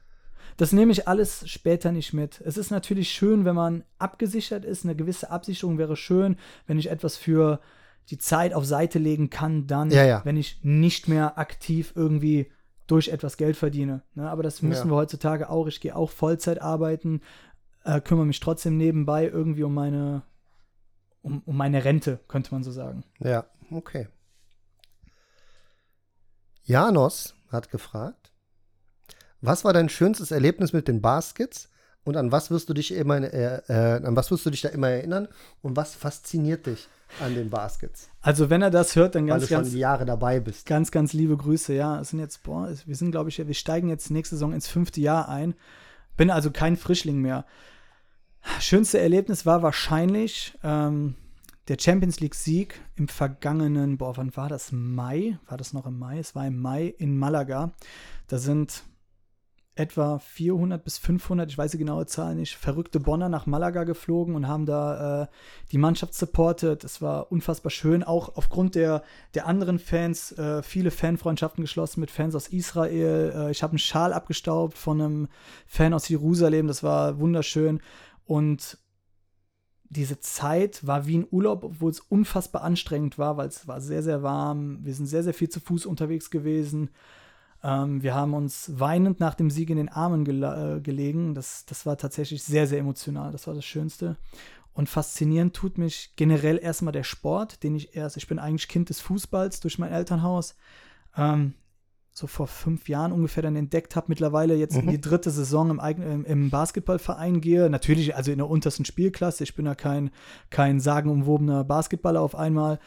Ähm, und das liegt wahrscheinlich so ein bisschen mit zusammen mit dieser rheinischen Frohnatur, dieses unfassbar energische, dieses liebende, dass man so zusammensteht und äh, dass man auch durch schwere Zeiten zusammengeht. Weil Ja. die habe ich da auch erlebt, dass man nicht so viele Spiele gewonnen hat.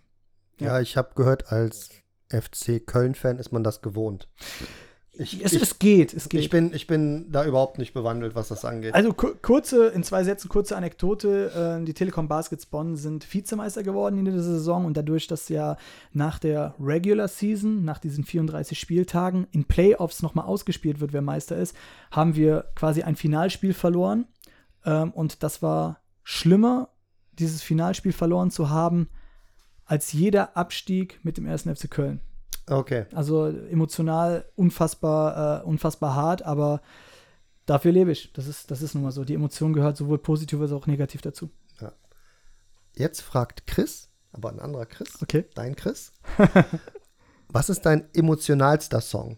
Aber ich glaube, das haben wir schon gegebenenfalls. Gegebenenfalls, ja. Ähm, da würde ich drei nehmen, die ungefähr auf, Ah, einer, auf einer Ebene sind. Sehr, sehr emotional ist Hier und Jetzt, weil es meine erste eigene Single war, zu Mhm, der ich äh, mit vielen tollen Menschen zusammenarbeiten durfte. Bei Jengis aufgenommen, von Maxi aus Bayern, Citrus, liebe Grüße, äh, den Beat bekommen habe, ähm, mit zwei alten Videokumpels ein Video ge- aufgenommen habe, wo Flo und Kevin mit dabei waren und einfach das Hier und Jetzt war der Startschuss für mich Ja, kein Held, ganz, ganz klar, weil er mich Ja. so in diesem Zeitraum, wie gesagt, der intensivste Song war und dann höchstwahrscheinlich eines Tages, also der Song für die Telekom Baskets. er kriegt Gänsehaut, ehrlich gesagt. Ich weiß nicht warum, aber kriegt Gänsehaut. Geil. Ähm, Chris fragt außerdem, ich weiß zwar nicht, ob das nicht zusammenhängt, aber ob du auch einen besonderen Song in Sachen Herzensangelegenheiten hast. Habe ich. Ähm, ja. ich habe meiner Frau ähm, zum letzten Hochzeitstag einen Song mit einem Video veröffentlicht, nennt sich Miraculi. Ähm, schwebt ein kleines bisschen unterm Radar, ist aber auch gar nicht wichtig, weil der Song auch gar nicht darauf aus ist, ähm, irgendwie viele Streams oder so zu bekommen, aber da wird sehr, sehr deutlich, was wir gemeinsam durchgemacht haben, unter welchen Bedingungen wir uns Mhm. kennengelernt haben und wohin wir uns gemeinsam entwickelt haben. Und deswegen ist das ein sehr, sehr emotionaler Song auch, ja. Ja, das, äh, als ich ihn das erste Mal gehört habe, habe ich mir gedacht, okay, der ist wahrscheinlich für deine Frau, Ganz genau. ohne es zu wissen. Ja. Aber da ich euch beide ja ein bisschen kenne. Chris hatte viele Fragen. Chris fragt auch, welche Themen möchtest du noch mal verarbeiten? Was möchtest du noch mal aufnehmen? alles das, was ähm, in dem Moment, in dem ich einen Stift in die Hand nehme, in mir vorgeht. Da gibt es keine Grenzen.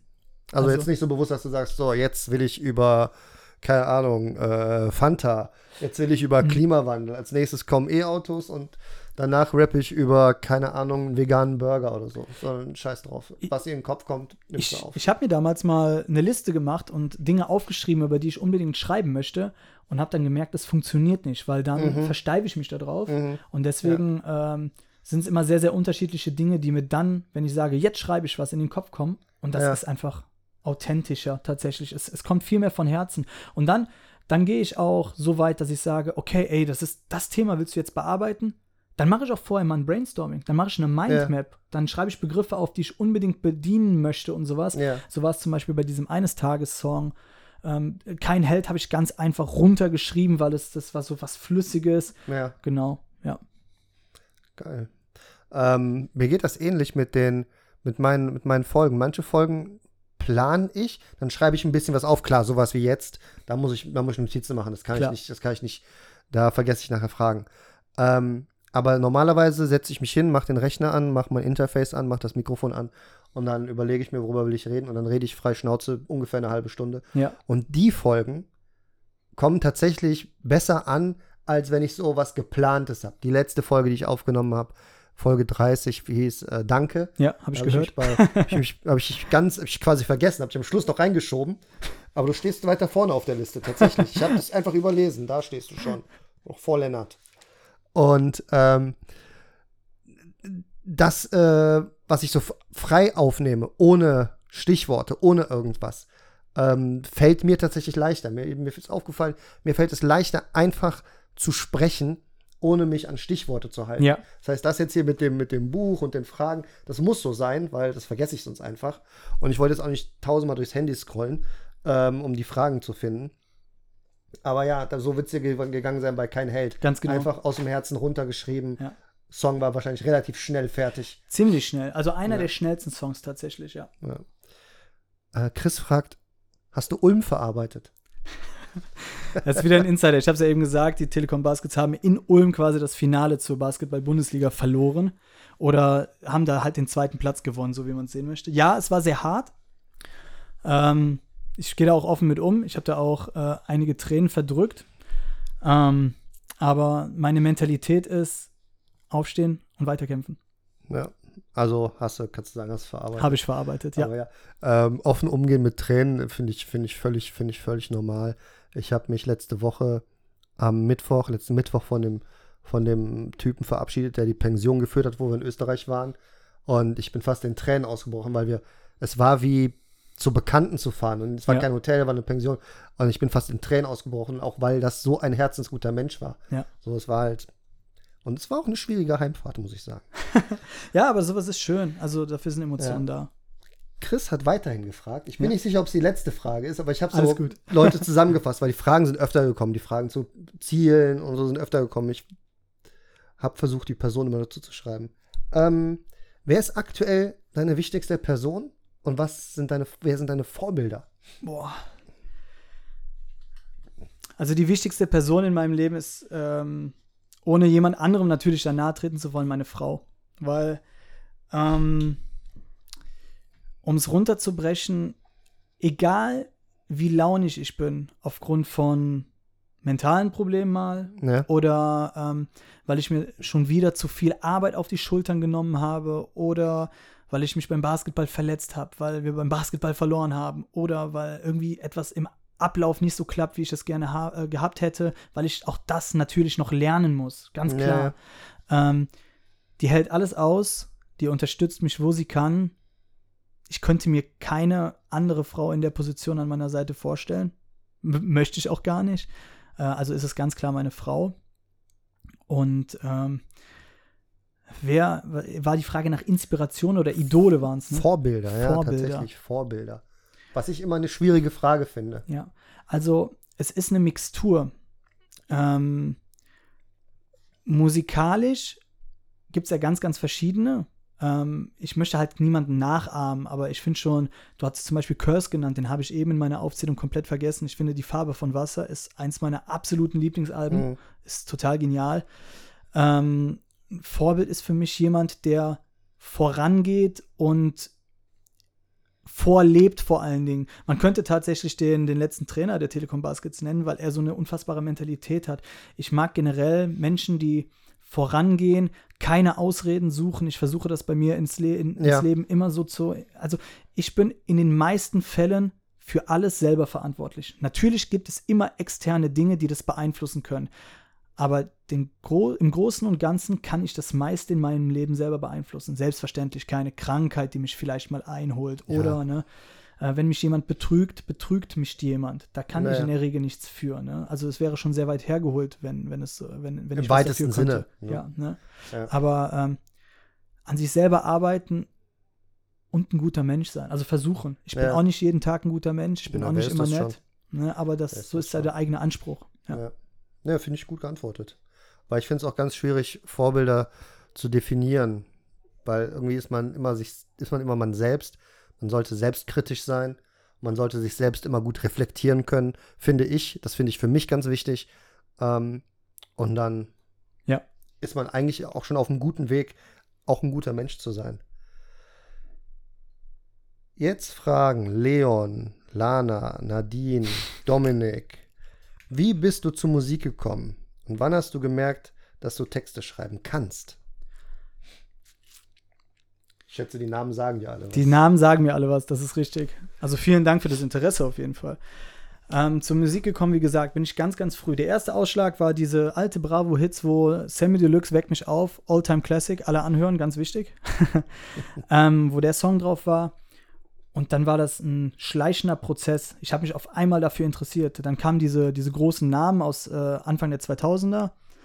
Und dann habe ich das erste Mal, ich glaube, wahrscheinlich an unserem Uralt-PC gesessen in meinem Elternhaus und habe da in eine Word-Datei Reime so runtergeschrieben und habe dann Mhm. das erste Mal. Und das erste Mal, dass ich gedacht habe, okay, das ist gut, war ganz, ganz lange danach. Also es hat sehr, sehr lange gedauert, dass ich gesagt habe, ey, das ist richtig gut. Ich glaube, hier und jetzt war der erste Text, den, das war der erste Text von der EP, den ich Ja. geschrieben habe. Da, an dem Punkt habe ich gesagt, daraus will ich mehr machen. Und das war das erste Mal, dass ich gesagt habe, ey, krass, ich habe ähm, in vielen Bildern meine Situation beschrieben und beschrieben, was ich machen möchte. Und da habe ich gesagt, das ist der erste richtig gute Text, den ich geschrieben habe, wo Okay. es wirklich Tiefgang hatte. Die, davor hatten wir schon zwei Veröffentlichungen. Das war mehr Zweck, das war mehr, ey, das macht Spaß und so. Und äh, hier und jetzt war, glaube ich, so das erste Ding, was richtig für mich gezündet hat. Okay. Ähm, ich meine, wenn ich das richtig erinnere, habe ich äh, bei dir auf, ich glaube, auf Insta ab und zu mal gesehen, lange vorher schon, dass du irgendwie in dein Handy äh, Bars gerappt hast und dann hast du Contra K ab und zu verlinkt, glaube ich. Boah, das kann sein. Das ich ist, will, aber sehr lange her schon. will- Also wirklich, kann, wirklich sehr lange kann, kann ganz bestimmt Ne? sein. Will ist ich nicht sehr lange her. Ähm, und da habe ich mir so gedacht, okay, probiert er jetzt, probiert er jetzt Hip-Hop aus. Aber klingt gut. Hm. Und ähm, ja, da, da habe ich dir auch schon meinen absoluten Respekt dafür ausge, ausgesprochen, weil das so zusammenzufassen, zu schreiben, in eine Struktur zu bringen, in einen, in einen richtigen Rhyme zu bringen und den Rhythmus und das alles zusammen, das ist nicht einfach. Ich kann nicht mal einen Song nachrappen, wenn der läuft, den ich auswendig kenne. Irgendwann verhaspel ich mich. Das ist einfach so. Ich weiß nicht, woran es liegt. Das ist wahrscheinlich, wenn jetzt ein, ein, ein, ein Footballspieler, ein, ein Fußballspieler, was auch immer, irgendjemand, der in seiner Sache besonders gut ist, der denkt sich, diese Bewegungsabläufe, die sind für den ganz natürlich. Für mich, Ja. für mich persönlich ist das, es geht rein ums Schreiben. Schreiben Ja, ja. ist genau das, was mir da am meisten liegt. Also dieses, dieses Lyrische einfach. Äh, also was mir am besten gefällt, nicht was mir liegt. Das müssen andere Leute entscheiden. Ähm, für mich geht das meistens so von der Hand. Mhm. Und das ist, äh, deswegen macht mir das auch so Spaß. Ich komme sehr, sehr schnell in den Flow. Und für mich ist das gar nichts so Besonderes, aber wahrscheinlich ist das dann halt, weil ich da so drin bin und weil Ja. ich glaube, deswegen macht es mir auch Spaß. Und ja, es ist, ganz, ist ein ganz komisches Gefühl. Ich finde es immer lustig, wenn, wenn jemand das sagt. Leon fragt, wann kommt dein nächster Auftritt? Da bin ich mir sehr sicher, dass es der 7.10. in MTC ist. Äh, fast, fast. Ich habe zwischendurch noch einen reinbekommen. Der 7.10. ist äh, tatsächlich im MTC. Es wird noch einen geben am 2. September, ist auch ein Samstag. Location habe ich noch nicht, wird äh, unter der Reihe Poetry und Hip-Hop stattfinden. Und da werde ich ein kleines Set spielen, wahrscheinlich 20 Minuten oder sowas. Und äh, sobald es mehr Infos gibt, einfach Social Media folgen, da bekommt ihr alles an Infos. Aber äh, auch in Köln? Auch in Köln, ganz Ah, genau. nice. Ganz genau. Oh, nice. Da muss ich mir ein, Fan, ein Fanboy-Outfit schon mal zusammenstellen. Haha, sehr cool. Nadine fragt, wie alt bist du? Das ist eine ganz uncharmante Frage. Ich bin tatsächlich 30 Jahre alt. Und dann habe ich für mich drunter geschrieben, um die Frage weiterzunehmen, weil die Frage ist an und für sich ja eine interessierte Frage. Aber ich finde, weiterführend die Frage, glaubst du, es gibt eine Grenze, wo man sagt, so, ey, ab hier macht es keinen Sinn mehr, es zu versuchen? Nein. Nein, also, wenn man das so sieht, ich hätte Ich sicherlich. wusste, dass du das sagst. Ja, also ich muss das natürlich sagen, weil Nein. ich. Nein, du kannst auch sagen, natürlich gibt es eine Grenze. Aber ich wusste, dass du das sagst. Also, weil du für dich natürlich antwortest und du für dich Ja. keine Grenze da siehst. Und das ist auch richtig Nein. so. Ich sehe da keine Grenze. Ich, also, wenn ich erst mit 40 auf den Trichter gekommen wäre, ähm, ich möchte mich musikalisch ausleben, dann wäre das auch noch so gewesen. Dann hätte ich das auch gemacht, hätte wahrscheinlich. Es ist etwas schwerer, ähm, Leute in seinem Umfeld dafür zu be äh, be begeistern. Mhm. Das habe ich gemerkt. Das ist vollkommen legitim. Ja. Ähm, weil mehrere Menschen eventuell eher das Mindset haben, okay, sie sind in ihrem, sie sind in ihrem, in ihrer Lebenslinie und sie bleiben Ja. da auch plus minus drin. Ja. Sie haben ihren Job, sie haben ihre gemachte Ausbildung, ihr Studiumgang, sie arbeiten jetzt da und da, wechseln vielleicht innerhalb der, äh, der Branche mal den Job, aber sie bleiben immer da, wo sie sind. ja, genau. Und mh, ich bin, habe mich halt relativ spät dazu entschlossen, ich möchte dahingehend so weit daraus ausbrechen, dass ich mehr in meinem Leben sehe als meinen Job, den ich halt im Ja. Angestelltenverhältnis mache. Und äh, da ist es schwer, Leute in seinem äh, um Umgebung zu bilden. Das habe ich jetzt mit einer Handvoll Leuten geschafft, ähm, die da einen Sinn drin sehen in dem, was ich da tue und die unterstützen mich bedingungslos. Ähm, aber sicherlich wäre ich vielleicht jetzt schon an einem anderen Punkt, wenn man das irgendwie in einer Erfolgsskala messen würde oder messen möchte, wenn ich schon mit 25, 23 mehr Energie da reingesetzt hätte und viel mehr Ja. klar gewesen wäre, ey, das will ich wirklich machen. Das ja, hat lange das, gedauert bei Ja, mir. das ist klar. Ich glaube, ich glaube dadurch, dass auch dein, dein Song im Radio gespielt wurde jetzt, erstmalig, Ja. muss bestimmt ein krasses Gefühl gewesen sein. Muss ich kurz einhaken, tatsächlich nicht erstmalig. Äh, gekauft wie gesehen. Die allererste Single, die ich mit Flo damals gemacht habe, unter dem Ja. Namen Reimkollektiv, die ist auf Radio Erft gelaufen. Ach, was. Tatsächlich, ja. Da Okay. gab es, ähm, ich habe einen alten Fußballbekannten, der für Radio NRW arbeitet, hauptsächlich dann für Radio Erft unterwegs Ja. ist. Und äh, der hat mitbekommen, dass wir Musik machen. Und da ich ihm mal ab und zu so O-Töne geliefert habe, hat er gesagt, schick mir den Song mal, vielleicht kann ich was für euch tun. Und die hatten Ja. gerade so ein Spin-up für, für so Musiker aus der Gegend. Und Ah, da ja. haben die ihn tatsächlich mal laufen Ah, lassen. das ist geil. Ja. Das wusste ich nicht. Ähm, Jesse und Dominik fragen, woher kommt die Idee für die Texte? Der Hintergrund. Ganz salopp, meine Texte schreibt mein Leben. Also das ist tatsächlich so, es sind entweder Dinge, die mich direkt tangieren oder Dinge, die ich in meinem Umfeld sehe. Ich habe einen Song für einen sehr, sehr wichtigen Freund geschrieben. Das war einfach so, ich hatte das Bedürfnis. Wir waren gerade so innig in unserer Freundschaft und äh, ich habe vor einem leeren Blatt gesessen, habe an diese Freundschaft gedacht und habe das runtergeschrieben. Mhm. Autotune ist ein Song, der aus Überheblichkeit, Wut, Ja. ähm, ähm, ja, Arroganz entstanden ist tatsächlich, wo ich einfach äh, die Dinge in meinem Umfeld zusammengepackt habe auf 3 Minuten 30 und äh, runtergeschrieben habe, was ich selber erlebt habe, was ich gesehen habe und Ja. wer ich sein möchte und wer Ja. ich nicht sein möchte. Ja, das, äh, das kenne ich gut aus dem, aus dem Podcast, den ich mit meinem Kumpel da mache, Ja. dem Comedy-Podcast, wo man sich denkt so, ey, wir haben eigentlich ein geiles Projekt, aber andere Leute haben schon einen ganz anderen Bekanntschaftsgrad und können einfach was machen, starten einen Podcast und sofort in den Charts Ja, klar. und du musst dir halt einen Arsch abarbeit- abarbeiten. Ja. Ähm, das ist halt, es fühlt sich dann so ungerecht an, aber auf der anderen Seite haben die anderen auch schon jahrelang was dafür getan. Ich habe da mit einem YouTuber drüber gesprochen, Ja. äh, der macht Call of Duty Videos, Haptic heißt der und ähm, dem habe ich halt geschrieben, so, ey, du machst einen Podcast, chartest direkt, ja klar, weil du 700.000 Follower auf YouTube hast. Sag ich, es ist ein bisschen unfair in einem Podcast-Genre jetzt.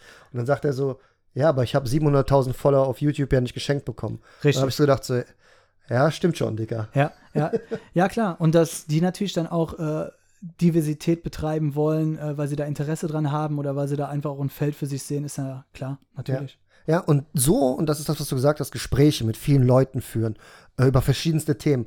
Die machen dann vielleicht noch mal, die machen dann vielleicht noch mal den Geist auf, weil vielleicht bist du nicht dem, der Meinung des anderen, aber der hat vielleicht einen guten Punkt, über den man nachdenken muss. Absolut, und das ganz finde ich extremst wichtig. Absolut. So, und das mit den Gesprächen, das ist ja für mich jetzt in der letzten Zeit so ein Ding geworden. Ja. Keine Ahnung. ähm, Silke fragt: Hast du ein Ritual vor einem Auftritt, um zu entspannen? Aktuell muss ich das Nein sagen, weil es bisher erst zwei Auftritte waren, aber es zeichnet sich natürlich immer mehr ab, was tut einem gut. Äh, es ist, also was auf jeden Fall immer passiert ist, jeder, der als Supporter da war, wir sind ein Team. Ähm, jedem, da gibt es nochmal Shake Hands, ne? wir klatschen nochmal Naja. ein, wir stimmen uns darauf ein, jeder weiß, was er während der Zeit zu tun hat. Ähm, ich ziehe mich vor dem Auftritt um, nimm nochmal einen Schluck Wasser, muss sehr, sehr häufig äh, Wasser lassen vor den Auftritten. Das liegt wahrscheinlich im Moment noch sehr, sehr viel an, den Auf, äh, an der Aufregung. Ähm, ja, baue ganz, ganz langsam, hole ich, äh, ich arbeite mit dem eigenen Mikrofon, hole, pack das alles aus, gebe das dem Tontechniker und den ganzen Kram, damit alles eingestellt Ja. wird. Und äh, meistens äh, ist dann irgendwie vor oder nach mir auch noch Musik. Das heißt, ich bleibe dann meistens auch den ganzen Abend da, einfach aus Respekt vor den anderen Acts und vor den Ja, ja. anderen Gruppen und äh, schaue mir das an, unterhalte mich viel mit Leuten, ne, tausche mich aus. Wir sind alle Social, irgendwie Socializing. Socializing. Wir haben alle irgendwie die gleichen und doch andere Probleme. Wo kann man sich Ja. unterstützen? Ähm, da kommt auch mal das ein oder andere äh, Kollabo-Projekt dann zustande. Ich hoffe, den äh, nächsten Monat mit einem äh, Musiker aus Bochum. Ich war schon mal in Frankfurt bei einem Musiker, der aktuell eine kleine Pause macht. Ja. Ne, da haben wir auch einen Song aufgenommen. Das sind so die Punkte aktuell. Rituale wird es bestimmt noch geben. ja. Zen-Momente. Genau. Wenn du dann Megastar bist, kriegst du dann 30 weiße Tauben und sowas in dein in Die, dein- armen, die armen Tauben. Ja, ist echt Ja. so. Ähm, Olli fragt: Kommt ein Unplugged-Album? Ähm, ist eine coole Sache. Unplugged spiele ich unfassbar gerne. Habe es beim letzten Auftritt auch mit Flo's Unterstützung eine Gitarre live gespielt, äh, mit der Unplugged-Version von Kein Held. Ähm, ist sicherlich eine Sache, worüber man mal nachdenken könnte. Aktuell arbeiten wir an einem anderen Projekt, aber äh, danach bin ich tatsächlich, also ich bin so gut wie für alles offen. Also ich würde es nicht ausschließen. Ich will Ja. auch gerne mal, wenn sich das irgendwie mal ergibt, ich denke da, ich habe viele Wünsche, was ich gerne mal machen würde, Mhm. aber ich muss auch da versuchen, trotzdem realistisch zu bleiben und dankbar Ja. zu sein für alles, was kommt. Wenn es sich mal ergibt und genügend Leute wollen das hören, würde ich mal ein eigenes Konzert spielen und infolgedessen auch gerne mal ein komplett eigenes Unplugged-Konzert. Bin ich ein großer Fan von. Ja, das ist, ähm, ist auf jeden Fall ein gutes Ziel. Ja, Eigenes Konzert ist definitiv. auf jeden Fall ein gutes Ziel. Ja. Ich glaube, das ist äh, so gan nicht ganz einfach zu bewerkstelligen. Ich schätze, dass es ein Riesenaufwand ist. Ja. Aber musikalisch bist du am Anfang und auf dem Weg, meiner Ansicht nach. Also, das ist wieder dieses Ding so. Warum hört das nicht mehr? Warum hören das nicht mehr Leute? So, weißt du, dieses, aber irgendwann wirst du, in- wirst du in eine Kerbe schlagen. Irgendwas wird viral gehen. Muss ja heute alles viral gehen. Ähm, und dann geht's wahrscheinlich ab. Hoffen wir es. Würde mich auf jeden vorstellen. Fall freuen. So, Dominik fragt noch, wie lange machst du schon Musik? Das hatten wir vorhin, glaube ich, auch schon so ein bisschen beantwortet. Kannst du aber Ge- gerne. Ja, also quasi in der Jugend schon angefangen, immer so mit, mit Pausen, mal mehr, mal weniger intensiv, mal mit guter Beeinflussung, mal mit weniger guter Beeinflussung und äh, sehr intensiv jetzt seit, würde ich sagen, 2021 mit Flo. Jetzt habe ich noch Fragen bekommen, die habe ich nicht mehr geschafft aufzuschreiben, weil habt ihr gerade schon geklingelt. ähm, und ich habe ein kleines Nickerchen gemacht. Ähm, von Janina vom Basketball. Okay. Ähm, Fragen, die wir schon beantwortet haben, spreche ich einfach auch noch mal rein. Was hat dich bewegt, mit der Musik anzufangen? Ähm, das haben wir ja schon. Wie würdest du deine Musik beschreiben und wie hebst du dich von anderen ab? Ähm, beschreiben ist ganz, boah, ganz, ganz schwer. Also, ich höre wenig Musik, die ähnlich ist wie meine. Das liegt aber sicherlich auch daran, dass meine Musik immer noch in einer Findungsphase ist oder sich jetzt gerade so einpendelt. Also, ich musste viel hin und her ausprobieren, um zu wissen, was möchte ich für eine Musik machen. Das hat sich dann zum Beispiel in dem Zeitraum auch sehr manifestiert, dass ich keine Schimpfwörter benutzen möchte. Ähm, dass ich ähm, zum Beispiel keine Autotune-Hooks machen möchte, weil mir das vom Sound her nicht gefällt, weil ich, ich möchte einen natürlichen Sound machen. Deswegen hatte ich angesprochen, mir gefällt deswegen die Musik von Finn Kliman zum Beispiel so gut, ähm, weil das sehr, sehr natürlich sich alles anhört. Ähm, ja, das, äh, das ist so, es ist schwer, selber die Musik zu definieren. Ich sehe mich zu Hause im Rap. Ich bin sicherlich ein Rapper, was, was äh, aber nicht bedeutet, dass ich nicht gerne auch seitens des Instrumental oder auch mal mit einer poppigen Hook arbeiten möchte ja, ja. oder sowas. Ganz, dafür bin ich ganz klar offen. Ich will da auch keine Genregrenzen ziehen, aber mir ist schon wichtig, das, was da war, so den, den Geist von Hip-Hop irgendwie ja. in Ehren zu halten. Das, ist, das ist mir ganz wichtig, ja. Ähm, die Frage, was inspiriert dich zu deiner Musik, das hatten wir jetzt auch schon ein paar Mal beantwortet. Ich möchte halt alle Fragen von ihr vorlesen, nicht, dass dann äh, jemand dann noch äh, enttäuscht ist. Äh, was möchtest du durch deine Musik bei den Hörern auslösen? Zwei Dinge. Also zum einen, wenn es Dinge sind, über die es sich lohnt nachzudenken. Ich hoffe, dass manche Sachen von denen, die ich sage, Dinge sind, die bei anderen Anklang finden, weil es Dinge sind, über die wir nachdenken sollten. Mhm. Ähm, und vielleicht irgendwie in einer Richtung auch ein positives, etwas positiv beeinflussen, tatsächlich. Ähm, und sie sollen Freude machen. Also wenn, man, wenn ich einen Song habe, der irgendwie drei Minuten 30, vier Minuten lang ist, dann soll das Spaß machen, den zu hören. Ja. Dann soll äh, das im Idealfall den Hörer abholen. Ich werde aber meine Musik nicht dahingehend gestalten, weil das wäre, ja. dann würde ich mich selber halt irgendwie wieder einfach in eine Schublade packen und etwas machen, nur damit es jemandem gefällt. Und dafür mache ich es halt nicht. Ich mache ja. das halt genau, weil es mir gefällt.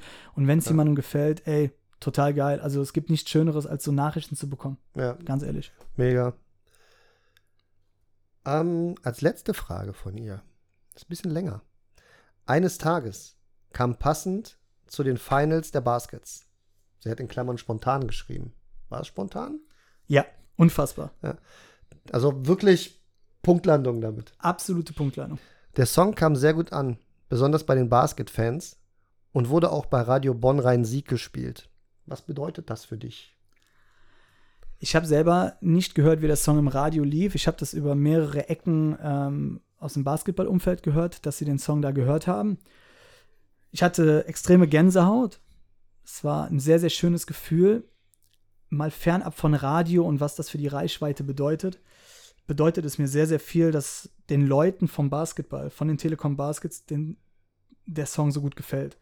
Ich habe viele Nachrichten da bekommen auf privater Ebene, habe vorher äh, dem Capo aus dem Block Süd den Song geschickt. Das fand ich aus Gründen des Respekts wichtig. Einfach, weil ich vorher angekündigt hatte, dass ich einen Song mache. Ich wurde auch dahingehend mal gefragt, ob ich sowas mal in Planung hätte aus dieser Ecke. Ähm, und habe dann den Song auch weitergeschickt und habe gesagt, das würde ich machen. Das ist quasi jetzt im finalen Prozess.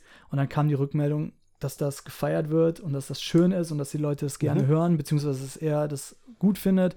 Und das ist natürlich etwas, ja, das ist ein Gefühl, das kann man ganz, ganz schwer nur beschreiben. Ne? Es kam gut an und äh, es ist eine gemeinsame Freude, die sich da einfach entwickelt. Eine Freude an der Sache, dass es ein guter Song ist, den ich mir persönlich auch gerne anhöre. Ich habe immer ein Problem mit eigenen Songs. Wenn die released sind, höre ich sie kaum mehr, außer ja, ich muss okay. Texte lernen, ähm, weil ich dann irgendwie schon im anderen Projekt bin und immer denke, ich, ich höre halt kritisch. Was kann ja. ich noch besser machen und so weiter und so fort. Äh, und ähm, ja, das ist, äh, wenn man so eine Rückmeldung bekommt. Mehrwert auch, also wie gesagt, das Ziel ist am Ende nicht das Geld, refinanzieren und davon leben können.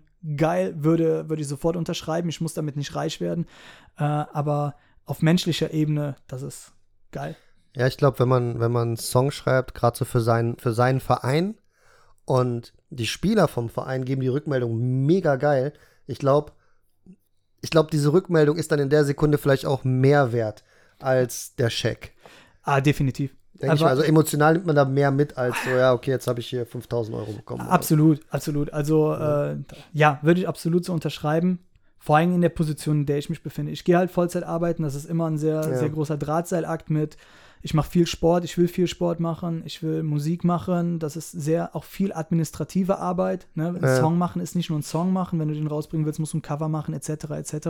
Ähm, das ist ein finanzieller Aspekt. Und ähm, ich habe trotzdem, ich habe eine Frau, Ich möchte meine Familie versuchen regelmäßig zu sehen und das ist immer ein Drahtseilakt. Ja, denke ich mir. Ja. Ja, denke ich mir.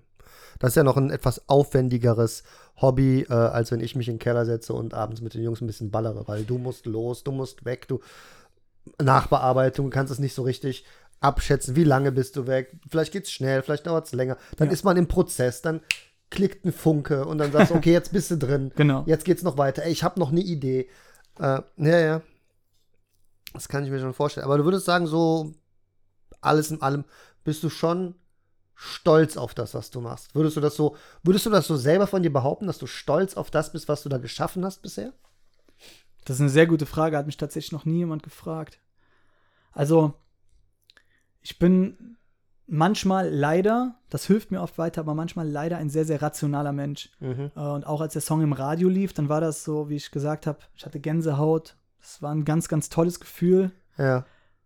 Und nach fünf Minuten, okay, was machen wir jetzt? Das war so, ähm, Erfolg, ich, ich halte nicht sehr, sehr viel davon, Erfolge festzuhalten. Das ist ein ganz klarer Erfolg, da freue ich mich unfassbar drüber.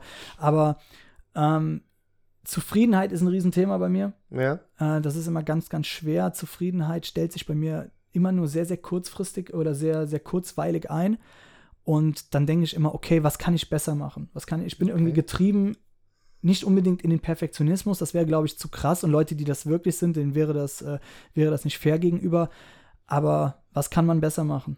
Und äh, Okay. okay. wie geht's weiter? Und weil ich sehe halt so viel Potenzial und so viel Möglichkeit, ob es jetzt am Skillset ist oder ähm, was ich gerne, wie gesagt, das sind Wünsche. Ich kann nicht sagen, dass das mein Ziel ist, weil ich kann nicht beeinflussen. Ich kann es nur durch meine Qualität im Schreiben und mit der Zusammenarbeit durch Flo beeinflussen, wie gut die Musik in meinen Augen wird. Aber wie die Musik in den Augen der zu potenziellen Zuhörer wird, das kann ich nicht Ja. beeinflussen. Und dementsprechend, klar würde ich gerne mal ein Konzert spielen. Klar würde ich gerne vielleicht mal ein Palladium füllen. 4000 Menschen, na klar. Wer, also welcher Musiker Ja. möchte das nicht? Ja. Nur die, da kann ich, habe ich nur den Rahmen, den ich beeinflussen kann in der Qualität meiner Musik Mhm. und in der Konsequenz, wie ich daran arbeite. Wenn ich Ja. einen Song, natürlich möchte ich, dass die Leute den Song hören. Das heißt, ich werde da mit Social Media arbeiten, werde Videos machen, werde versuchen, den Song an ein Radio zu schicken oder an Playlisten zu schicken, Ja. etc. Auf alles auf fairem Weg. Ich möchte keine Streaming-Farm oder sowas haben. Das, das, Ja. das, das, wäre nicht echt. Das will Okay. ich nicht. Genau. Also lieber echt als echt. Alles echt. Ja. Und wenn wenn es am Ende 100 Leute. Authentizität, wenn es am Ende, hey, wenn ich in meinem Leben ein eigenes Konzert vor 100 Leuten spiele, hey, wir können einen so schönen Abend haben, wenn ihr Ja. Bock habt, das ist, Ja. das reicht. Ja, man, man sagt dann so, ach 100, die anderen machen 100.000. Man muss sich einfach mal vorstellen, stell dir 100 Leute in dein Wohnzimmer. Ja. Was für eine Menge an Leuten das ist. Genau. So, das ist einfach, das muss man sich einfach mal vorstellen. Und am Ende des Tages, wenn man etwas macht, was man maßgeblich für sich macht, wo man sich, wo man sich verwirklicht, ähm, ist es natürlich refinanzieren ist natürlich geil. Davon leben können ist der, davon leben können ist der Traum. Ja. Ähm, aber ich glaube, dass dir kein Scheck auf der Welt das Gefühl zurückgibt ähm, oder das Gefühl geben kann, auf der Bühne zu stehen vor, sagen wir, Palladium. Oder sagen wir ein kleinerer Club, sagen wir irgendwas vor 100 Leuten, vor 1000 Leuten. Lass es den Fädelclub sein. So, Ja. ganz egal. Ich glaube, dieses Gefühl da zu stehen und die, und die Leute kennen dich, die sind wegen dir da und die feiern dich. Dann können das 20 sein, das Ja. ist 10, Absolut. die dich feiern. Ich glaube, dieses Gefühl ist so viel stärker als, äh, als der Scheck, der vielleicht nach am Ende rumkommt. Man muss sich das mal so vorstellen, das ist die einzige Möglichkeit, die Musik aktiv mit den Leuten zu leben. Ja. Klar, ich bin im Studio bei Flo, äh, ich nehme das auf. Wir machen Witze übereinander, wir, wir lachen uns gegenseitig, äh, äh, wir lachen uns gegenseitig aus und wir, wir, wir pushen uns gegenseitig, wenn wir irgendwie am Ende des Tages, kurz bevor wir den Rechner runterfahren, uns anhören, was wir gemacht haben. Ja. Aber das ist alles so im stillen Kämmerlein. Und dieses Ausleben, das geschieht halt auf einer Bühne. Ja. Ich habe ja von den drei abschließenden Fragen gesprochen vorhin. Ja. Ähm, das sind normalerweise keine Ja-Nein-Antworten. Aber theoretisch vielleicht schnell zu beantworten, vielleicht lang zu beantworten, spielt keine Rolle. Ähm, mit wem würdest du dir ein Feature wünschen, mit wem würdest du gerne einen Song zusammen aufnehmen? Tot oder lebendig? Spielt keine Rolle. Boah, das ist natürlich die, äh, die ultimative Frage. Also aufgrund. Muss ich einen nennen? Nein. Ich, ich nenne mal, ich, nenn, ich würde mal drei nennen. Also ähm, aufgrund äh, der Geschichte und der Historie wäre es ganz, ganz sicher Tupac. Ja, alles andere hätte mich jetzt schwer enttäuscht und wir hätten jetzt hier ausgemacht und nichts mehr auf und auch nicht veröffentlicht. Puh, Glück gehabt, Glück gehabt. Also auf jeden Fall Tupac, was dieser Mann. Also es Bester gab Mann. natürlich auch, also auch in den Generationen davor, ganz sicher Musiker, die das alles mitgeprägt haben. Aber dieser Impact sucht, glaube ich, seinesgleichen. Und ich muss auch ganz ehrlich, ich bin auch eher auf, ich setze da keine Vergleiche, aber eher auch Tupac als Biggie. Bin ich auch immer gewesen. Das ist, ist so mein, äh, vom- vom, vom Großen und Ganzen halt. Ähm, unfassbar. Äh, das wäre auf jeden Fall meine absolute Nummer eins. Ähm, ich wür- möchte Musik machen mit Leuten, die ich auch sympathisch finde. Deswegen ist das sehr, sehr schwer zu sagen. Es gibt zum Beispiel Contra K ist ein Musiker, der nach außen hin, ich kenne diese Person natürlich nicht persönlich, ich war auf dem einen oder anderen Konzert, äh, verfolge das so ein bisschen, was er musikalisch macht. Manches finde ich richtig gut, manches finde ich nicht ganz so gut, aber das ist äh, immer auch wieder für, den, äh, für die Ohren des Betrachters bestimmt oder des, glaube, des Zuhörers. Ist, ich glaube, das ist ganz normal. Äh, aber so von den Werten, die er nach außen hin polarisiert, äh, wäre das etwas, womit ich äh, mich sehr, sehr gut identifizieren könnte. Aber auch ähm, zum Beispiel, ich hatte über, über Jengis gesprochen, äh, den, äh, den viele halt in, wahrscheinlich eher als Backup-Musiker von Motoris kennen. Auch wenn er sagen würde, ey, wir machen einen Song zusammen, dann wäre das für mich eine viel, viel größere Nummer, als wenn ich jetzt einen Song mit jemandem hätte, der jetzt vielleicht irgendwo in den Charts steht. Ich würde zum Beispiel keinen Song mit einem Apache machen wollen, Ja, also ni- nicht, ich will keinen machen wollen, ich bin offen für alles, aber das wäre jetzt nicht so, dass ich sagen würde, boah, ja, unbedingt und ich würde da alles für tun.